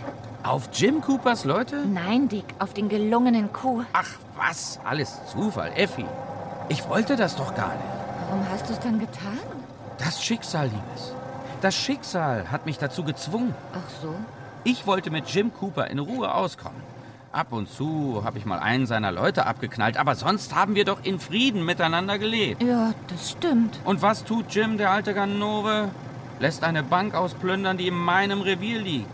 Na, soll ich mir sowas gefallen lassen? Außerdem hatte er vor, dich umzubringen, Dick. Nächsten Sonntag sollte schon deine Beerdigung sein. Er hat's mir selbst gesagt. So kommt eins zum anderen. Meine Damen und Herren, versäumen Sie nicht, das nächste Mal Ihr altes Rundfunkempfangsgerät rechtzeitig wieder anzuheizen. Hören Sie mehr über das atemberaubende, sensationelle, aufsehenerregende Leben des gefährlichsten Mannes von Chaikego. Dickie. Dick Dickens.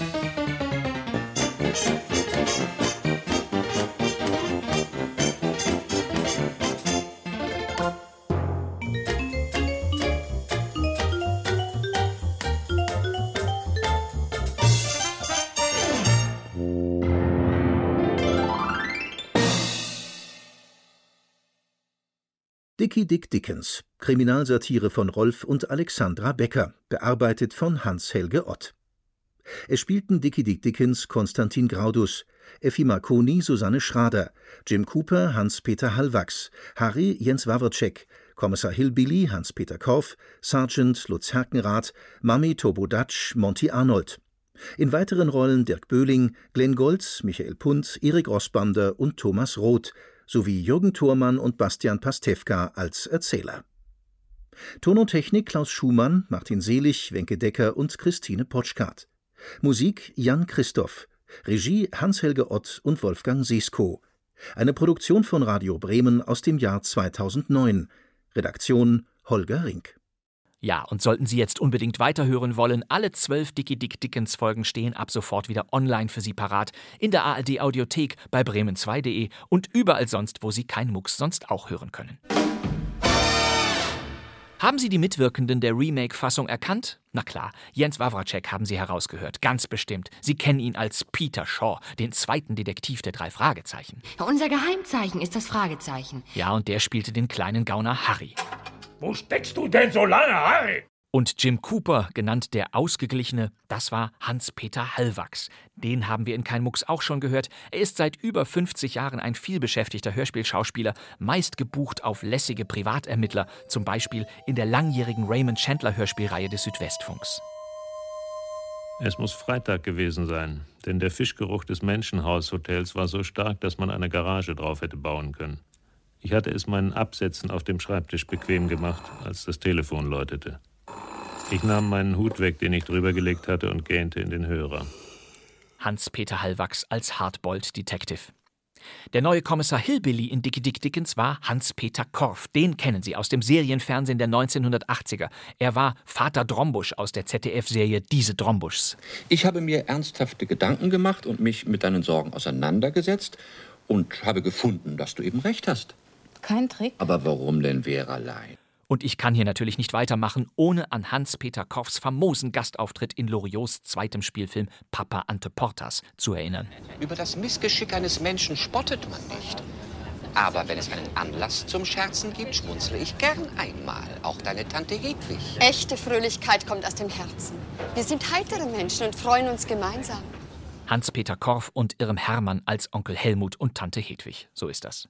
Aber wir erzählten Ihnen die Geschichte von Dickie Dick Dickens, dem berühmtesten Verbrecher Amerikas. Und das war der Erzähler Jürgen Thormann in der 1960er Version von Radio Bremen, der diese Funktion auch in der Neufassung von 2009 ausübte. Und ich durfte damals an seiner Seite den zweiten Erzähler übernehmen, was ein großer Spaß war. Jürgen Thormann hören wir gleich übrigens noch einmal. Und nun, liebe Hörerinnen und Hörer, haben wir noch eine Zugabe für Sie. Hier ist kein Mucks. Unsere vorerst letzte Folge blickt zurück auf langlebige Krimi-Funkreihen aus der Mottenkiste. Nicht nur Krimis und Komödien waren in Serienform bei den Hörerinnen und Hörern der ARD-Radiowellen beliebt. Es gab in den 50er und 60er Jahren auch Reihen, in denen jede Folge eine in sich abgeschlossene Geschichte vorstellte. Die Jagd nach dem Täter etwa war so eine.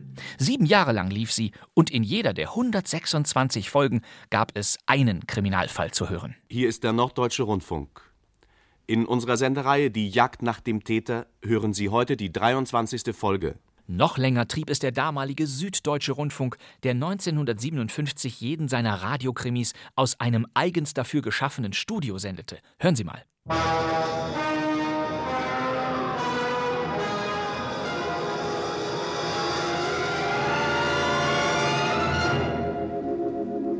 Aus Studio 13, unserem neuen Studio für Kriminalisten, das sich hoffentlich recht viele Freunde erwerben wird, hören Sie nun zu seiner Eröffnung ein Kriminalstück von Michael Brett, Das Todeshalsband. Und diese Freundschaft hielt lange. Unzählige Kriminalstücke wurden im Studio 13 des Süddeutschen Rundfunks produziert, bis 1998, als der SDR im SWR aufging. Doch neben ausgetüftelten Krimis mit Kommissaren, die den Mörder entlarvten, gab es vor rund 60 Jahren noch einen zweiten Radiotrend, nämlich den zur gepflegten Spukgeschichte. Gruseln vor Mitternacht. Zweite Folge Der unheimliche Gast. Einsame Häuser, Donnergrollen, seltsame Schatten, ein Klirren aus dem Keller und gespenstische Erscheinungen. Das waren die Zutaten dieser Stücke, die meist zur Geisterstunde aus dem Radio erschallten. Es waren oft kurze Betthupferl von rund 20 Minuten, in deren Verlauf sich ein übernatürliches Ereignis andeutete, wie etwa hier in dieser 1959er NDR-Serie Gruseln vor Mitternacht. Auch der Westdeutsche Rundfunk hatte eine ähnliche Reihe mit skurrilen Spukgeschichten im Programm. Guten Abend, liebe Freunde der Schwarzen Bibliothek.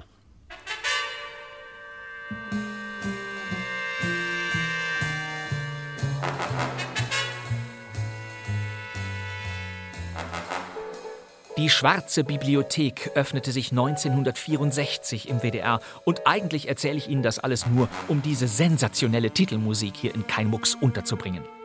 Einer der Bibliothekare dieser düsteren Reihe war der Schauspieler Kurt Lieck. Was macht das Gruseln erst schön?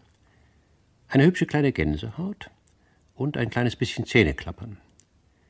Ja, es gibt Leute, die ohne diesen Gruseleffekt nicht leben mögen. Sie mieten sich für teures Geld selbstverständlich in Schlössern ein, in denen es spukt. Sie warten darauf, dass eine Tür in den rostigen Angeln knarrt und die weiße Frau erscheint, je nach Preisgruppe mit dem Kopf unter dem Arm oder auf silbernem Tablett. Naja, englische Geister haben im Stil. Und ich vermute stark, Sie, liebe Zuhörerinnen und Zuhörer, genießen ebenfalls hin und wieder gute Nachthörspiele dieser Art. Am besten die, bei denen man noch während der Exposition einschläft. Ein Grund übrigens, warum wir diesen Podcast gemacht haben. Für Grusel und Zähneklappern sorgte selbstverständlich auch Radio Bremen. Gänsehaut vor Mitternacht.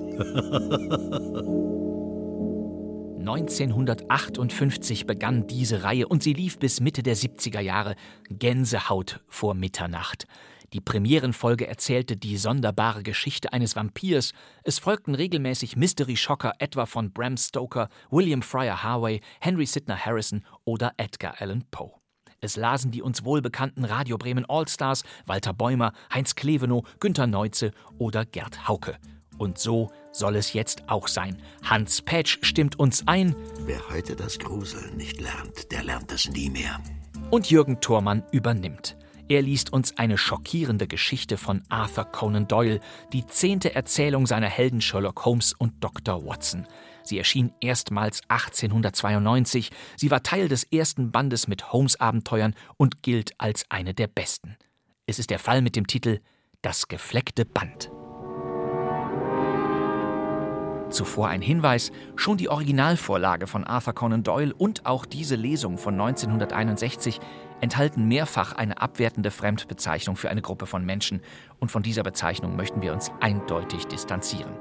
Wir konnten die Aufnahme nicht beschneiden oder einkürzen, das wäre auf Kosten der Handlung gegangen. Danke für Ihr Verständnis. Es war noch früh, sehr früh am Morgen, als Sherlock Holmes, der notorische Langschläfer, mich aus dem Schlafe riss. Tut mir leid, dass ich dich stören muss, Watson, sagte er. Aber du bist heute Morgen nicht der Einzige. Erst musste Mrs. Hudson aus den Federn, sie weckte mich und ich nun dich. Was ist denn los? Brennt es? Nein, ein Klient, eine verstörte junge Dame, die darauf besteht, mich zu sehen. Sie wartet im Wohnzimmer. Ich dachte, ich darf sie dir nicht vorenthalten. Vielleicht interessiert dich der Fall. Aber selbstverständlich, ich komme sofort. Ich zog mich hastig an und ging mit meinem Freund ins Wohnzimmer hinunter. Eine tief verschleierte Dame in Schwarz erhob sich, als wir eintraten. Guten Morgen, Madame, sagte Holmes. Mein Name ist Sherlock Holmes. Das hier ist mein Freund und Kollege Dr. Watson, dem Sie genauso vertrauen dürfen wie mir. Großartig. Mrs. Hudson hat bereits Feuer gemacht. Setzen Sie sich doch näher zum Kamin, Madame. Ich werde sofort heißen Kaffee bestellen. Sie zittern ja. Es ist nicht die Kälte, sagte die Frau leise und zog ihren Stuhl näher ans Feuer, sondern Angst, Mr. Holmes. Nackte, kalte Angst. Sie hob ihren Schleier, und wir sahen in ein verhärmtes, graues Gesicht, aus dem uns zwei angstvolle Augen unruhig anblickten. Die Frau konnte kaum älter als dreißig sein, aber ihr Haar war bereits ergraut. Sherlock Holmes beugte sich vor und strich ihr behutsam über die Hand. Wir werden Ihnen helfen, sagte er beruhigend. Erzählen Sie uns Ihren Kummer. Die verkrampften Finger der Frau lösten sich. Das Schlimmste ist, dass meine Ängste nur sehr unbestimmt sind. Ich kann meine Unruhe nur mit Kleinigkeiten begründen, die jedem Außenstehenden bedeutungslos erscheinen müssen. Selbst dieser einzige Mensch, an den ich mich um Hilfe und Rat wenden könnte, hält die Dinge, die ich ihm erzähle, für die Fantastereien einer überreizten Frau. Er spricht es nicht aus, aber ich kann es an seinen beruhigenden Worten erkennen. Von Ihnen, Mr. Holmes, habe ich gehört, dass Sie wie kein zweiter die Abgründe in einem Menschen zu erkennen vermögen. Vielleicht wissen Sie einen Rat, wie ich mit dem Grauen fertig werden kann, das mich langsam zu ersticken droht. Erzählen Sie, Madame. Mein Name ist Helen Stoner. Ich lebe bei meinem Stiefvater, dem letzten der Roylotts aus Stoke Moran in West Surrey. Sie zählen zu den ältesten Familien Englands. Holmes nickte. Der Name ist mir bekannt, sagte er. Die Familie war einmal unermesslich reich, aber im letzten Jahrhundert zerrann der Besitz unter den Händen von vier Verschwendern. Schließlich hat ein Spieler den Ruin der Familie besiegelt. Außer ein paar Feldern und dem 200 Jahre alten Haus, auf dem eine große Hypothek liegt, ist nichts übrig geblieben. Der letzte Roylott hat dort das erbärmliche Leben eines verarmten Adeligen geführt. Sein einziger Sohn, mein Stiefvater, ergab sich nicht in dies Schicksal. Ein Verwandter finanzierte sein Medizinstudium. Er legte sein Examen ab und ging nach Kalkutta. Er war tüchtig und ehrgeizig und hatte bald eine große Praxis, aber in einem Wutanfall über mehrere Diebstähle, die in seinem Haus geschahen, erschlug er einen eingeborenen Diener. Er wäre dafür beinahe gehängt worden. Jahrelang saß er im Gefängnis, dann kehrte er als düsterer und vom Leben enttäuschter Mann nach England zurück. Als Dr. Roylott noch in Indien war, heiratete er meine Mutter, die junge Witwe eines Offiziers der Bengal Artillery. Meine Schwester Julia und ich waren erst zwei Jahre alt. Wir sind Zwillinge, als meine Mutter sich wieder verheiratete. Sie hatte ein beträchtliches Vermögen und das überschrieb sie ganz Dr. Roylott. Außerdem verfügte sie, dass wir Mädchen im Falle einer Heirat eine bestimmte jährliche Summe haben sollten. Kurz nach unserer Rückkehr nach England starb unsere Mutter. Sie verunglückte tödlich bei einem Eisenbahnunfall. Dr. Roylott gab seinen Plan auf, in London eine Praxis zu gründen. Er nahm uns mit sich in sein väterliches Haus nach Stoke Moran. Unsere Mutter hatte uns genügend Geld hinterlassen. Einem glücklichen Leben hätte nichts im Wege gestanden. Aber ungefähr um diese Zeit vollzog sich ein schrecklicher Wandel in unserem Stiefvater. Anstatt den Verkehr mit unseren Nachbarn zu pflegen, die anfangs überglücklich waren, dass wieder ein Roylott auf Stoke Moran lebte, zog er sich völlig zurück. Wenn er einmal ausging, brach er mit jedem, der ihm über den Weg lief, einen Streit vom Zaun. Seine einzigen Freunde sind ein paar Zigeuner, die er auf seinem Grund und Boden nach Belieben ihre Zelte aufschlagen lässt. Er verbringt viele Stunden an ihren Lagerfeuern. Er ist auch schon wochenlang mit ihnen durchs Land gezogen. Indische Tiere sind seine andere Leidenschaft. Im Augenblick hält er einen abgerichteten Leoparden und einen Pavian. Er lässt sie frei auf seinen Feldern umherstreifen, und die Tiere werden von den Dorfbewohnern beinahe genauso gefürchtet wie ihr Herr. Können Sie sich nun vorstellen, dass meiner Schwester Julia und mir dieses Leben immer schwerer wurde? Dienstboten liefen uns schon nach den ersten Wochen davon, und lange Zeit mussten wir alle Hausarbeit allein besorgen. Julia war erst 30, als sie starb. Aber ihr Haar war schon so grau wie meins. Ihre Schwester lebt nicht mehr? Sie starb vor zwei Jahren. Ich möchte mit Ihnen über ihren Tod sprechen. Ich habe Ihnen unser Leben beschrieben, und Sie werden sich vorstellen können, dass wir kaum Gelegenheit hatten, Menschen unseres Alters kennenzulernen. Wir hatten eine Tante, eine Schwester unserer Mutter, Miss Honoria Westphale, die bei Harrow lebt. Gelegentlich durften wir sie besuchen. Vor zwei Jahren war Julia über Weihnachten bei ihr und lernte dort einen Marineoffizier kennen. Sie verlobte sich mit ihm. Als mein Stiefvater von der Verlobung hörte, hatte er nichts dagegen einzuwenden. Zwei Wochen vor dem Tag, an dem die beiden heiraten wollten, geschah das Schreckliche. Sherlock Holmes hatte bisher mit geschlossenen Augen zugehört. Jetzt hob er die Lider etwas und sah die junge Frau an. Bitte berichten Sie. Vergessen Sie nichts, sagte er. Diesen Tag werde ich niemals vergessen. Wie ich Ihnen schon erklärte, ist das Haus sehr alt. Wir bewohnen nur einen Flügel. Die Schlafzimmer dieses Flügels liegen im Parterre Zuerst kommt Dr. Royletts Schlafzimmer, dann das meiner Schwester, das dritte ist meins. Es gibt keine Verbindung zwischen den einzelnen Räumen. Die Türen gehen aber alle auf den gleichen Korridor und die Fenster der Schlafzimmer auf den Rasen. Drücke ich mich klar aus? Ja, völlig. In dieser schrecklichen Nacht war Dr. Roylott schon sehr früh auf sein Zimmer gegangen. Wir wussten aber, dass er noch nicht schlief, denn meine Schwester störte der Rauch seiner starken indischen Zigarren. Sie verließ deshalb ihr Zimmer und kam zu mir. Wir unterhielten uns über die Hochzeit. Um elf Uhr stand sie auf und wollte gehen. An der Tür blieb sie noch einmal stehen und sah mich an.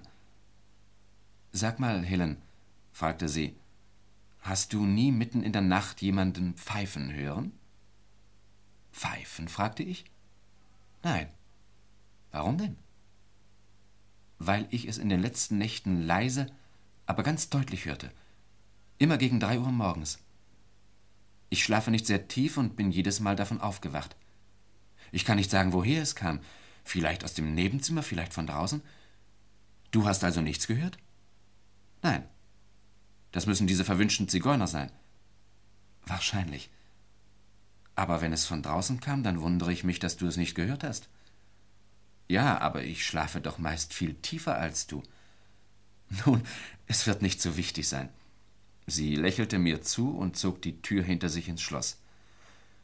Wenige Sekunden später hörte ich, wie der Schlüssel sich drehte. Ließen Sie Ihre Türen nachts nie unverschlossen? fragte Holmes. Nie. Und warum nicht? Ich erzählte Ihnen doch von den Leoparden und dem Pavian. Wir fühlten uns nicht sicher, wenn man die Türen aufdrücken konnte. Verständlich. Bitte weiter. Ich fand keinen Schlaf in jener Nacht. Das unbestimmte Vorgefühl eines drohenden Unheils ließ mich nicht zur Ruhe kommen. Es war eine wilde Nacht. Der Sturm heulte ums Haus und der Regen peitschte gegen die Fenster. Plötzlich gellte durch das Geheul des Sturmes der Schrei einer Frau. Ich erkannte die Stimme meiner Schwester. Ich sprang aus dem Bett und stürzte auf den Korridor. Als ich meine Tür öffnete, glaubte ich ein leises Pfeifen zu hören, dann ein polterndes Geräusch, so als ob ein Stück Metall zu Boden gefallen wäre. Ich rannte zur Tür meiner Schwester. Sie war nicht verschlossen, sondern schwang im Wind hin und her. Im Licht der Flurlampe sah ich, wie meine Schwester auf die Schwelle zuschwankte. Ihr Gesicht war aschfahl vor Grauen. Sie hielt die Hände wie hilfesuchend vorgestreckt. Sie taumelte weiter geradeaus. Ich nahm sie in meine Arme, aber in diesem Augenblick sank sie zu Boden. Ihr Körper zuckte, als ob er von entsetzlichen Schmerzen geschüttelt würde. Zuerst glaubte ich, sie hätte mich nicht erkannt, aber als ich mich über sie beugte, wimmerte sie mit verzerrter Stimme, einer Stimme, die ich nie vergessen werde. Oh Gott, Helen, das Band, das gefleckte Band.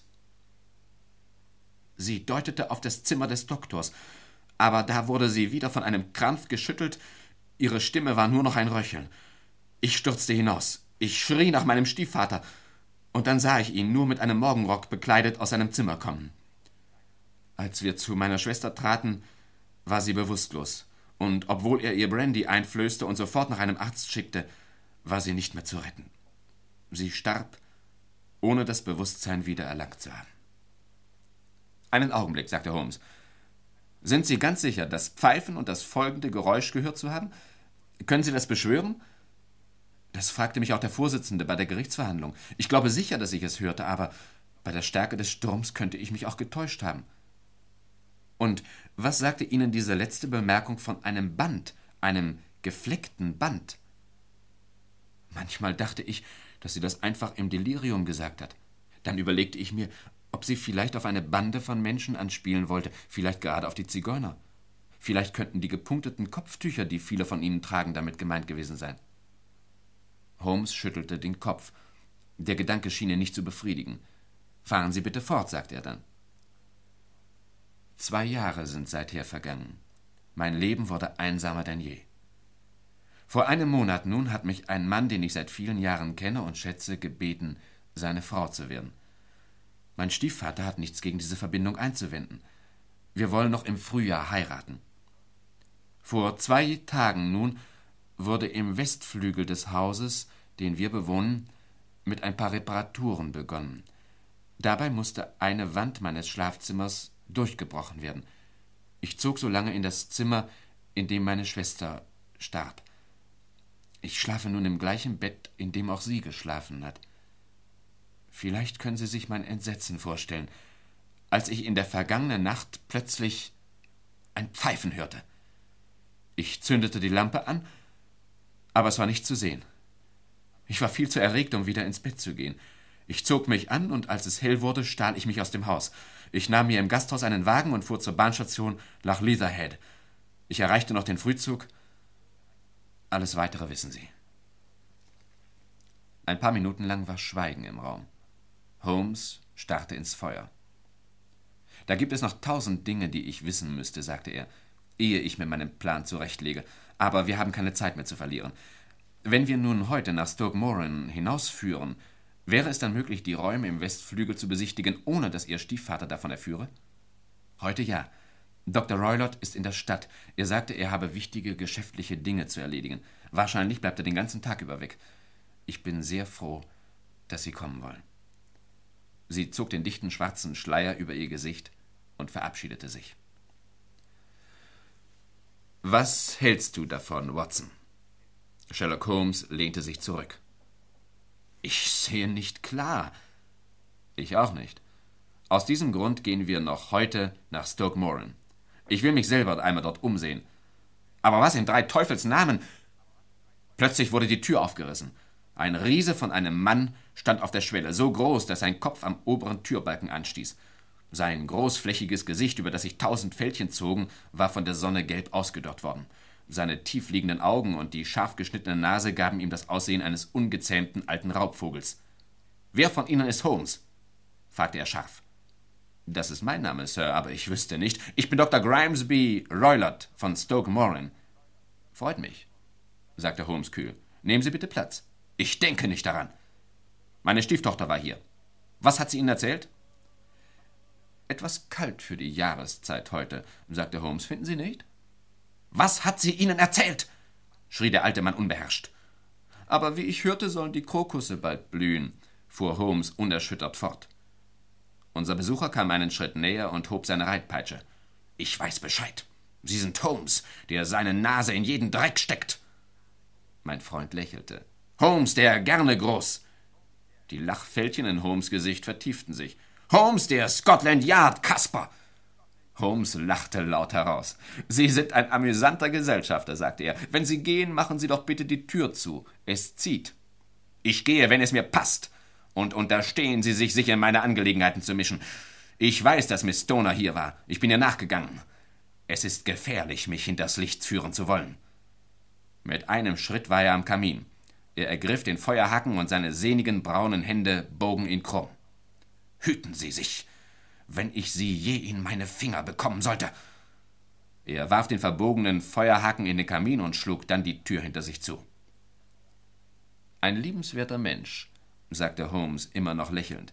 Wenn er geblieben wäre, hätte ich ihm zeigen können, dass meine Hände nicht viel schwächer sind als die seinen. Er hob den eisernen Feuerhaken auf, hielt ihn ein paar Sekunden in den Händen und bog ihn dann in einer plötzlichen Bewegung wieder gerade.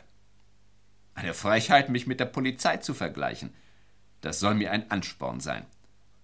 Ich will nur hoffen, dass Miss Stoner ihre Unvorsichtigkeit nicht büßen muss. Aber jetzt wollen wir erst einmal essen. Dann muss ich zur Ärztekammer. Vielleicht kann man uns dort mit ein paar Hinweisen helfen.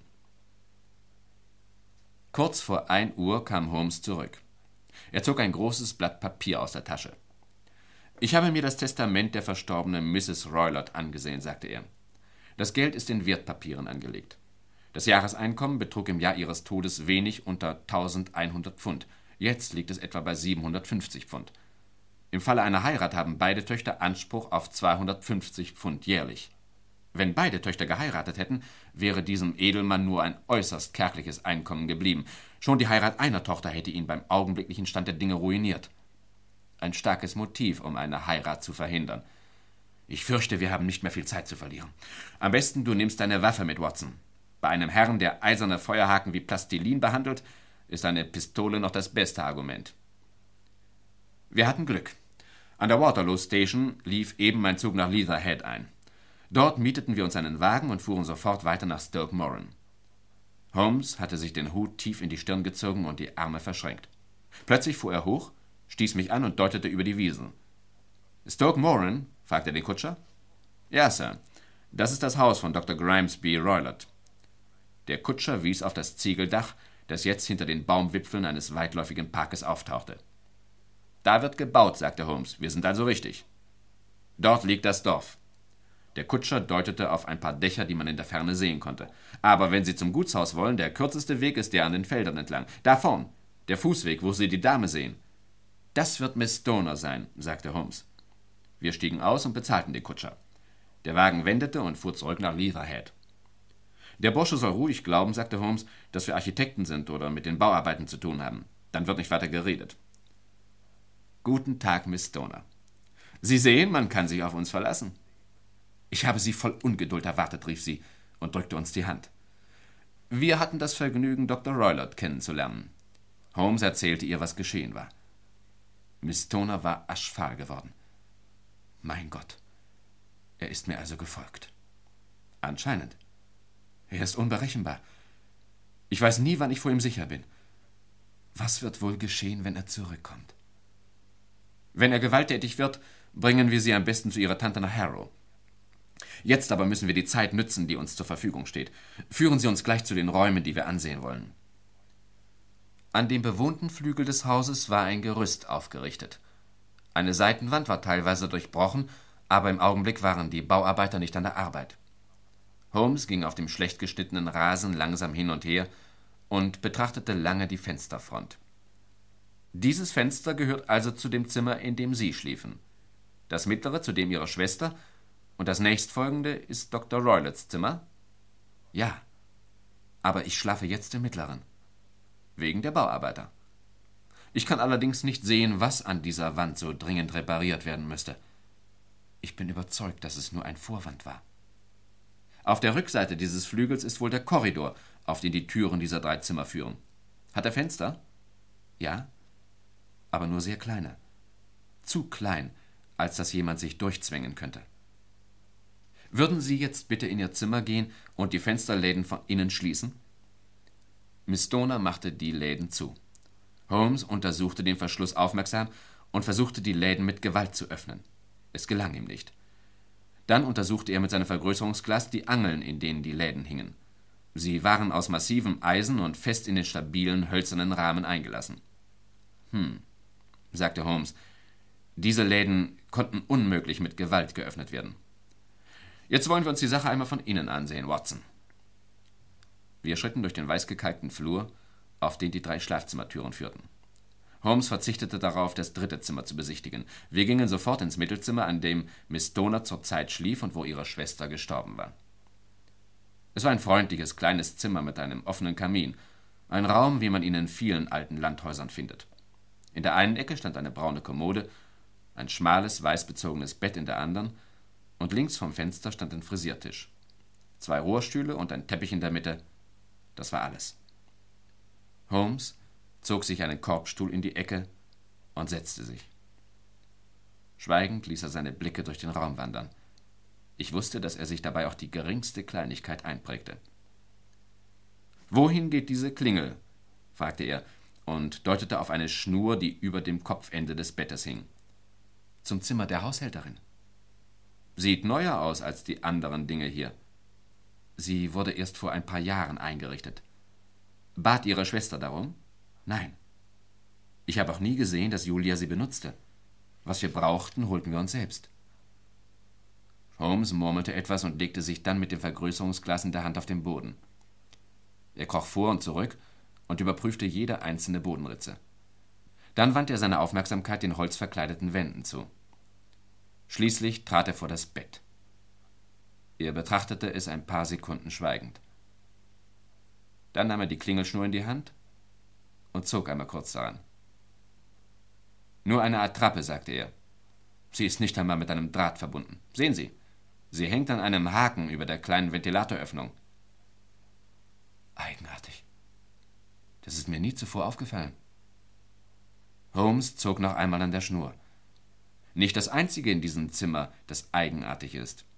Was für ein Idiot von Architekt muss das gewesen sein, der einen Ventilator nach dem anderen Zimmer legt und nicht an die Außenwand? Der Ventilator ist auch noch nicht sehr alt, sagte Miss Stoner. Wurde er gleichzeitig mit der Klingelschnur eingebaut? Ja. Damals wurden verschiedene Kleinigkeiten geändert. Interessante Kleinigkeiten. Klingelattrappen und Ventilatoren ohne Frischluft. Wenn Sie erlauben, Miss Stoner, werden wir uns jetzt im nächsten Zimmer umsehen. Dr. Grimesby Roylards Zimmer war größer als das seiner Stieftochter, aber genauso einfach eingerichtet. Ein Bett, ein kleines hölzernes Bücherregal, ein Holzstuhl, ein runder Tisch und ein großer Safe waren die Haupteinrichtungsgegenstände. Was ist hier drin? fragte Holmes und legte die Hand auf den Safe. Die Geschäftspapiere meines Stiefvaters. Sie haben den Safe also schon offen gesehen? Einmal nur, vor ein paar Jahren. Damals war er mit Papieren angefüllt. Eine Katze kann nicht drin sein? Nein. Wie kommen Sie denn darauf? Holmes hob eine kleine Untertasse mit Milch hoch, die auf dem Safe stand. Katzen haben wir nicht im Haus. Aber der Leopard, natürlich. Auch ein Leopard ist eine Katze. Ein bisschen groß allerdings, und ob solch ein Tier mit einer Schale Milch zufrieden sein wird? Er kniete vor dem Holzstuhl nieder und untersuchte aufmerksam den Sitz. Das hätten wir also auch, sagte er schließlich. Er erhob sich und steckte das Vergrößerungsglas wieder ein. Hallo, noch eine Kleinigkeit. Er hatte eine kleine Hundepeitsche entdeckt, die über dem Bettende hing. Die Peitschenschnur war am Stiel so festgebunden, dass sie eine Schlinge bildete. Was hältst du davon, Watson? Eine ganz alltägliche Peitsche. Aber warum ist sie nur so festgebunden? Das ist nicht so ganz alltäglich, was? Miss Stoner, ich habe genug gesehen. Ich danke Ihnen. So grimmig entschlossen und so ernst hatte ich Holmes noch nie gesehen. Wir verließen das Haus und gingen auf dem Rasen auf und ab. Weder Miss Stoner noch ich wagten es, ihn zu stören. Endlich blickte er auf. Ihr Leben hängt davon ab, Miss Stoner, sagte er, dass Sie sich in jedem einzelnen Punkt so verhalten werden, wie ich es Ihnen jetzt sagen werde. Ich verspreche es Ihnen. Dr. Watson und ich werden diese Nacht in Ihrem Zimmer verbringen. Miss Donner und ich blickten ihn verblüfft an. Ich will es Ihnen erklären. Wenn ich mich nicht täusche, liegt in dieser Richtung das Dorfgasthaus? Ja? Die Krone. Sehr gut. Kann man von dort Ihre Fenster sehen? Ja. Sie müssen auf Ihrem Zimmer bleiben, wenn Ihr Stiefvater zurückkommt. Erfinden Sie eine Ausrede. Sagen Sie, Sie hätten Kopfweh. Wenn Sie hören, dass er in sein Zimmer geht, stellen Sie die Lampe als Zeichen für uns auf. Gehen Sie dann leise in das Zimmer, in dem Sie sonst schlafen. Sicher wird das trotz der Bauarbeiten für eine Nacht möglich sein. Oh ja, das geht. Den Rest überlassen Sie uns. Was wollen Sie tun? Wir werden die Nacht in Ihrem Zimmer verbringen. Dem Zimmer Ihrer Schwester, um genau zu sein, und uns mit den Geräuschen beschäftigen, die Sie gehört haben. Wir mieteten in der Krone ein Zimmer. Von unserem Fenster aus konnten wir das Eingangstor und den Wohnflügel des Gutshauses beobachten. Bei Einbruch der Dunkelheit sahen wir Dr. Grimesby Roylott zurückkommen. Ein wenig später ging in einem der Wohnzimmer das Licht an. Ich muss gestehen, Watson, sagte Holmes, als wir im Dunkeln am Fenster saßen, Es sind mir Bedenken gekommen, dich heute Nacht mitzunehmen. Die Sache ist sehr gefährlich. Kann ich dir dabei helfen? Deine Gegenwart kann von unschätzbarem Wert sein. Dann komme ich auf jeden Fall mit. Ich danke dir. Du sprichst von Gefahr. Natürlich hast du wieder mehr gesehen als ich. Nein, vielleicht gehen nur meine Schlussfolgerungen etwas weiter. Die eigenartige zeitliche Übereinstimmung. Ein Ventilator wird installiert, eine Klingelschnur wird angebracht, eine junge Dame, die im Bett schläft, stirbt unvermittelt. Ich kann immer noch keinen Zusammenhang entdecken. Das Bett. Fiel dir daran nicht irgendetwas Ungewöhnliches auf? Nein? Es war am Fußboden festgeschraubt. Hast du je schon einmal ein festgeschraubtes Bett gesehen? Nein. Nicht, dass ich wüsste. Die junge Dame konnte ihr Bett nicht verschieben. Ventilator und Seil, so können wir es ruhig nennen, denn eine Klingelschnur war es nie, mussten immer in gleichbleibender Entfernung vom Bett sein. Holmes, rief ich. Ich glaube, langsam verstehe ich. Wir sind wirklich im letzten Augenblick gekommen, um ein zweites Verbrechen zu verhindern. Teuflisch und klug. Ein Arzt, der zum Verbrecher wird, ist besonders gefährlich. Er ist kaltblütig und er kennt viele Mittel und Wege.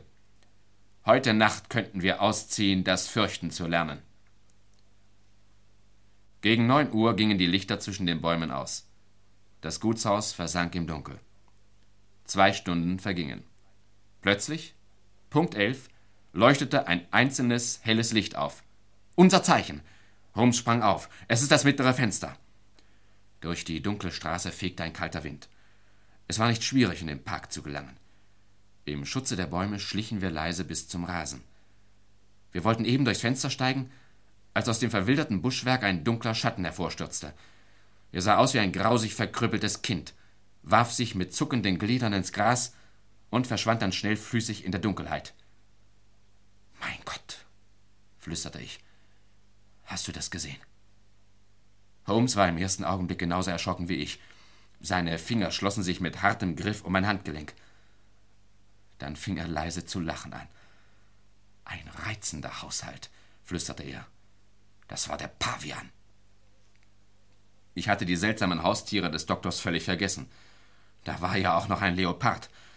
Wenn wir Glück hatten, konnte er uns jeden Moment anspringen.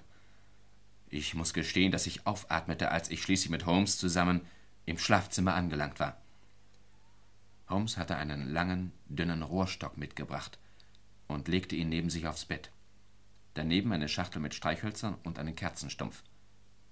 Schließlich löschte er die Lampe. Wir saßen im Dunkeln. Aus der Ferne hörten wir alle Viertelstunde die tiefen Glockentöne der Kirchuhr. Eine Ewigkeit schien zwischen diesen Tönen zu liegen. Zwölf Uhr. Eins. Zwei. Um drei Uhr saßen wir immer noch in fieberhafter Spannung und warteten auf etwas, das wir nicht kannten.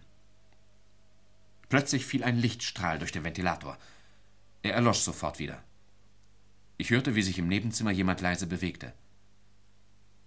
Dann war wieder alles still. Eine halbe Stunde lang lauschte ich angespannt. Dann hörte ich plötzlich wieder etwas. Ein schwaches, zischendes Geräusch. Im gleichen Augenblick sprang Holmes vom Bett auf und schlug wie wild mit seinem Stock auf die Klingelschnur ein. Siehst du sie, Watson? schrie er gellend. Siehst du sie? Ich sah nichts. Als ich die Kerze anzündete, hörte ich ein leises, klares Pfeifen. Der Lichtschein blendete mich aber so, dass ich nicht erkennen konnte, worauf Holmes so wild einhieb. Ich sah nur sein bleiches, verzerrtes Gesicht.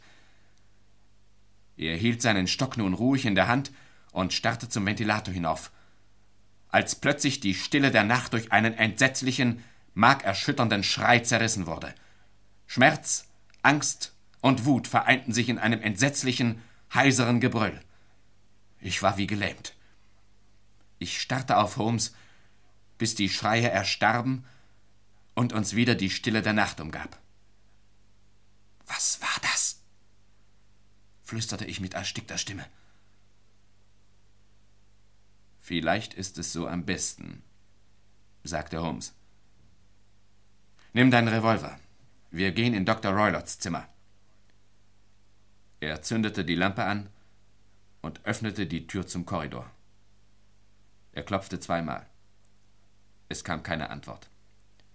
Dann drückte er die Türklinke nieder und trat ein. Ich folgte ihm mit entsichertem Revolver. Auf dem Tisch stand eine Sturmlaterne. Ihr Licht fiel auf den Safe, dessen Tür weit offen stand.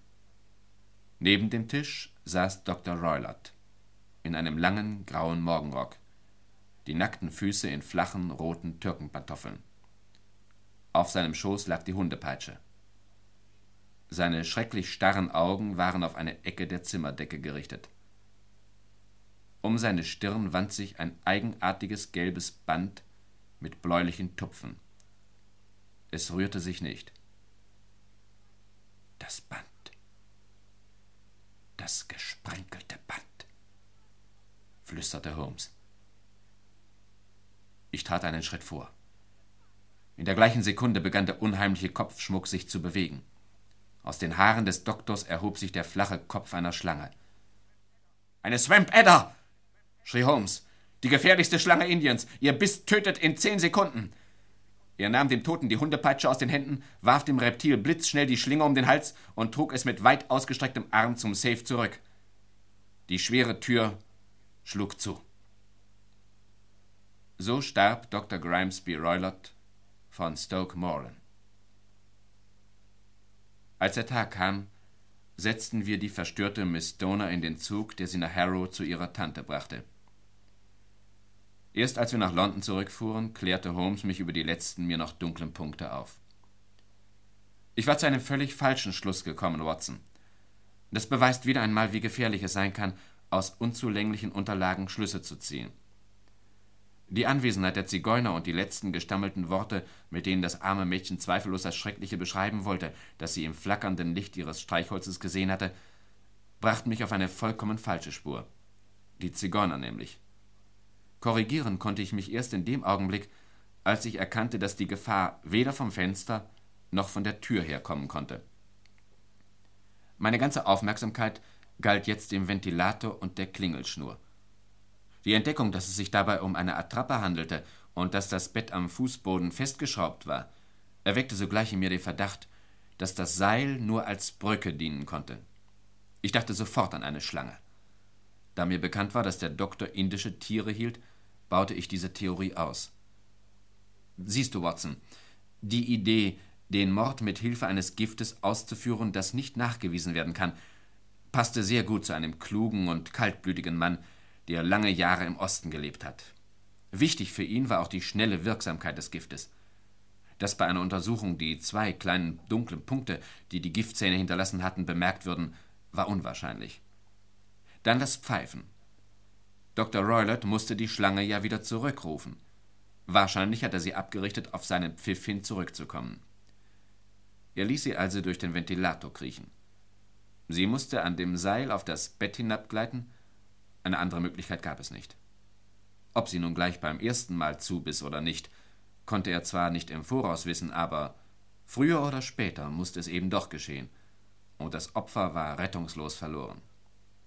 So viel war mir bereits klar, als ich das Zimmer des Doktors betreten hatte. Als ich dann noch den Stuhl untersuchte, sah ich, dass er oft auf dem Sitz gestanden haben musste, und das war natürlich unumgänglich, wenn er zum Ventilator reichen wollte. Der Safe, das Schälchen Milch, die zu einer Schlinge geknüpfte Peitschenschnur, das alles gab mir die letzte Gewissheit. Das Metallgeräusch, das Miss Stoner gehört hatte, rührte offensichtlich daher, dass der Doktor die Tür zum Safe etwas zu hastig hinter dem unheimlichen Tier geschlossen hatte. So viel also wusste ich, als ich die Schlange zischen hörte. Ich schlug auf sie ein. Du triebst sie so wieder durch den Ventilator zurück. Nicht nur das. Ich reizte sie damit, dass sie auf ihren Herrn losging. Indirekt also trifft mich die Schuld an Dr. Grimesby Roylotts Tod. Aber ich muss gestehen, Watson, diese Schuld lastet nicht allzu schwer auf meinem Gewissen.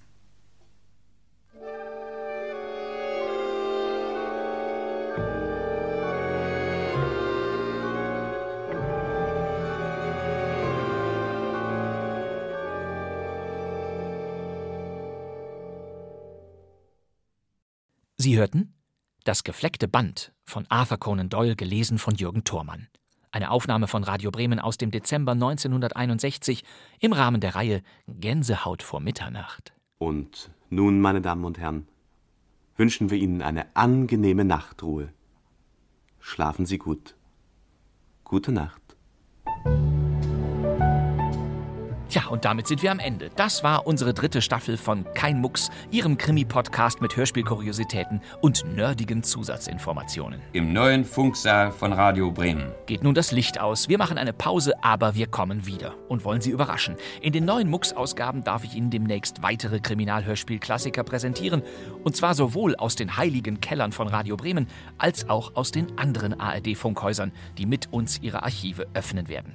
Freuen Sie sich also auf viele weitere Hörspielraritäten, die keiner mehr kennt. Denn eins ist doch sonnenklar. Radio immer spielbereit. Fernsehen nur von Zeit zu Zeit. Ja, eben. Kein Mucks bleibt. Unsere drei Staffeln mit allen Krimi-Klassikern stehen noch eine Weile auf bremen2.de, in der ARD-Audiothek und überall sonst. Tja, und wir nehmen Abschied. Wir wünschen Ihnen, dass Sie recht bald mal wieder an den Apparat kommen. Bis dahin, auf Wiederhören. Kein Mucks, eine Hörspielzeitreise von Radio Bremen, Tonschnitt und Geduld Theresia Singer, Konzept, Zusammenstellung und am Mikrofon Bastian Pastewka, Recherche und Archiv Kim Tangemann, Jana Wagner, Birgit Herbers und Claudia Zindel. Ein besonderer Dank geht an Konstanze Weihrauch, Julia Kampfer, Doro Zauner, Boris Breuer und Sven Knoch. Die Redaktion bei Radio Bremen hatten Lina Kokali und Holger Rink. Die letzten Worte haben Friedrich Schütter Aber jetzt reicht es. und Manfred Steffen Warum fahren Sie nicht nach Hause? Und Gustav Rote. Stellen Sie da in die Ecke. Lassen Sie den Zimt los in die Ecke. Ich fragte, wo die Schecks sind. Ich weiß es doch nicht. Und die allerletzten Worte hat natürlich die einmalige Gudrun Daube. Tschüss. Und nun ist Sendeschluss. Meine Damen und Herren, wir wünschen Ihnen einen angenehmen Abend. Meine Damen und Herren, versäumen Sie nicht, das nächste Mal Ihr Radio anzustellen. Ja!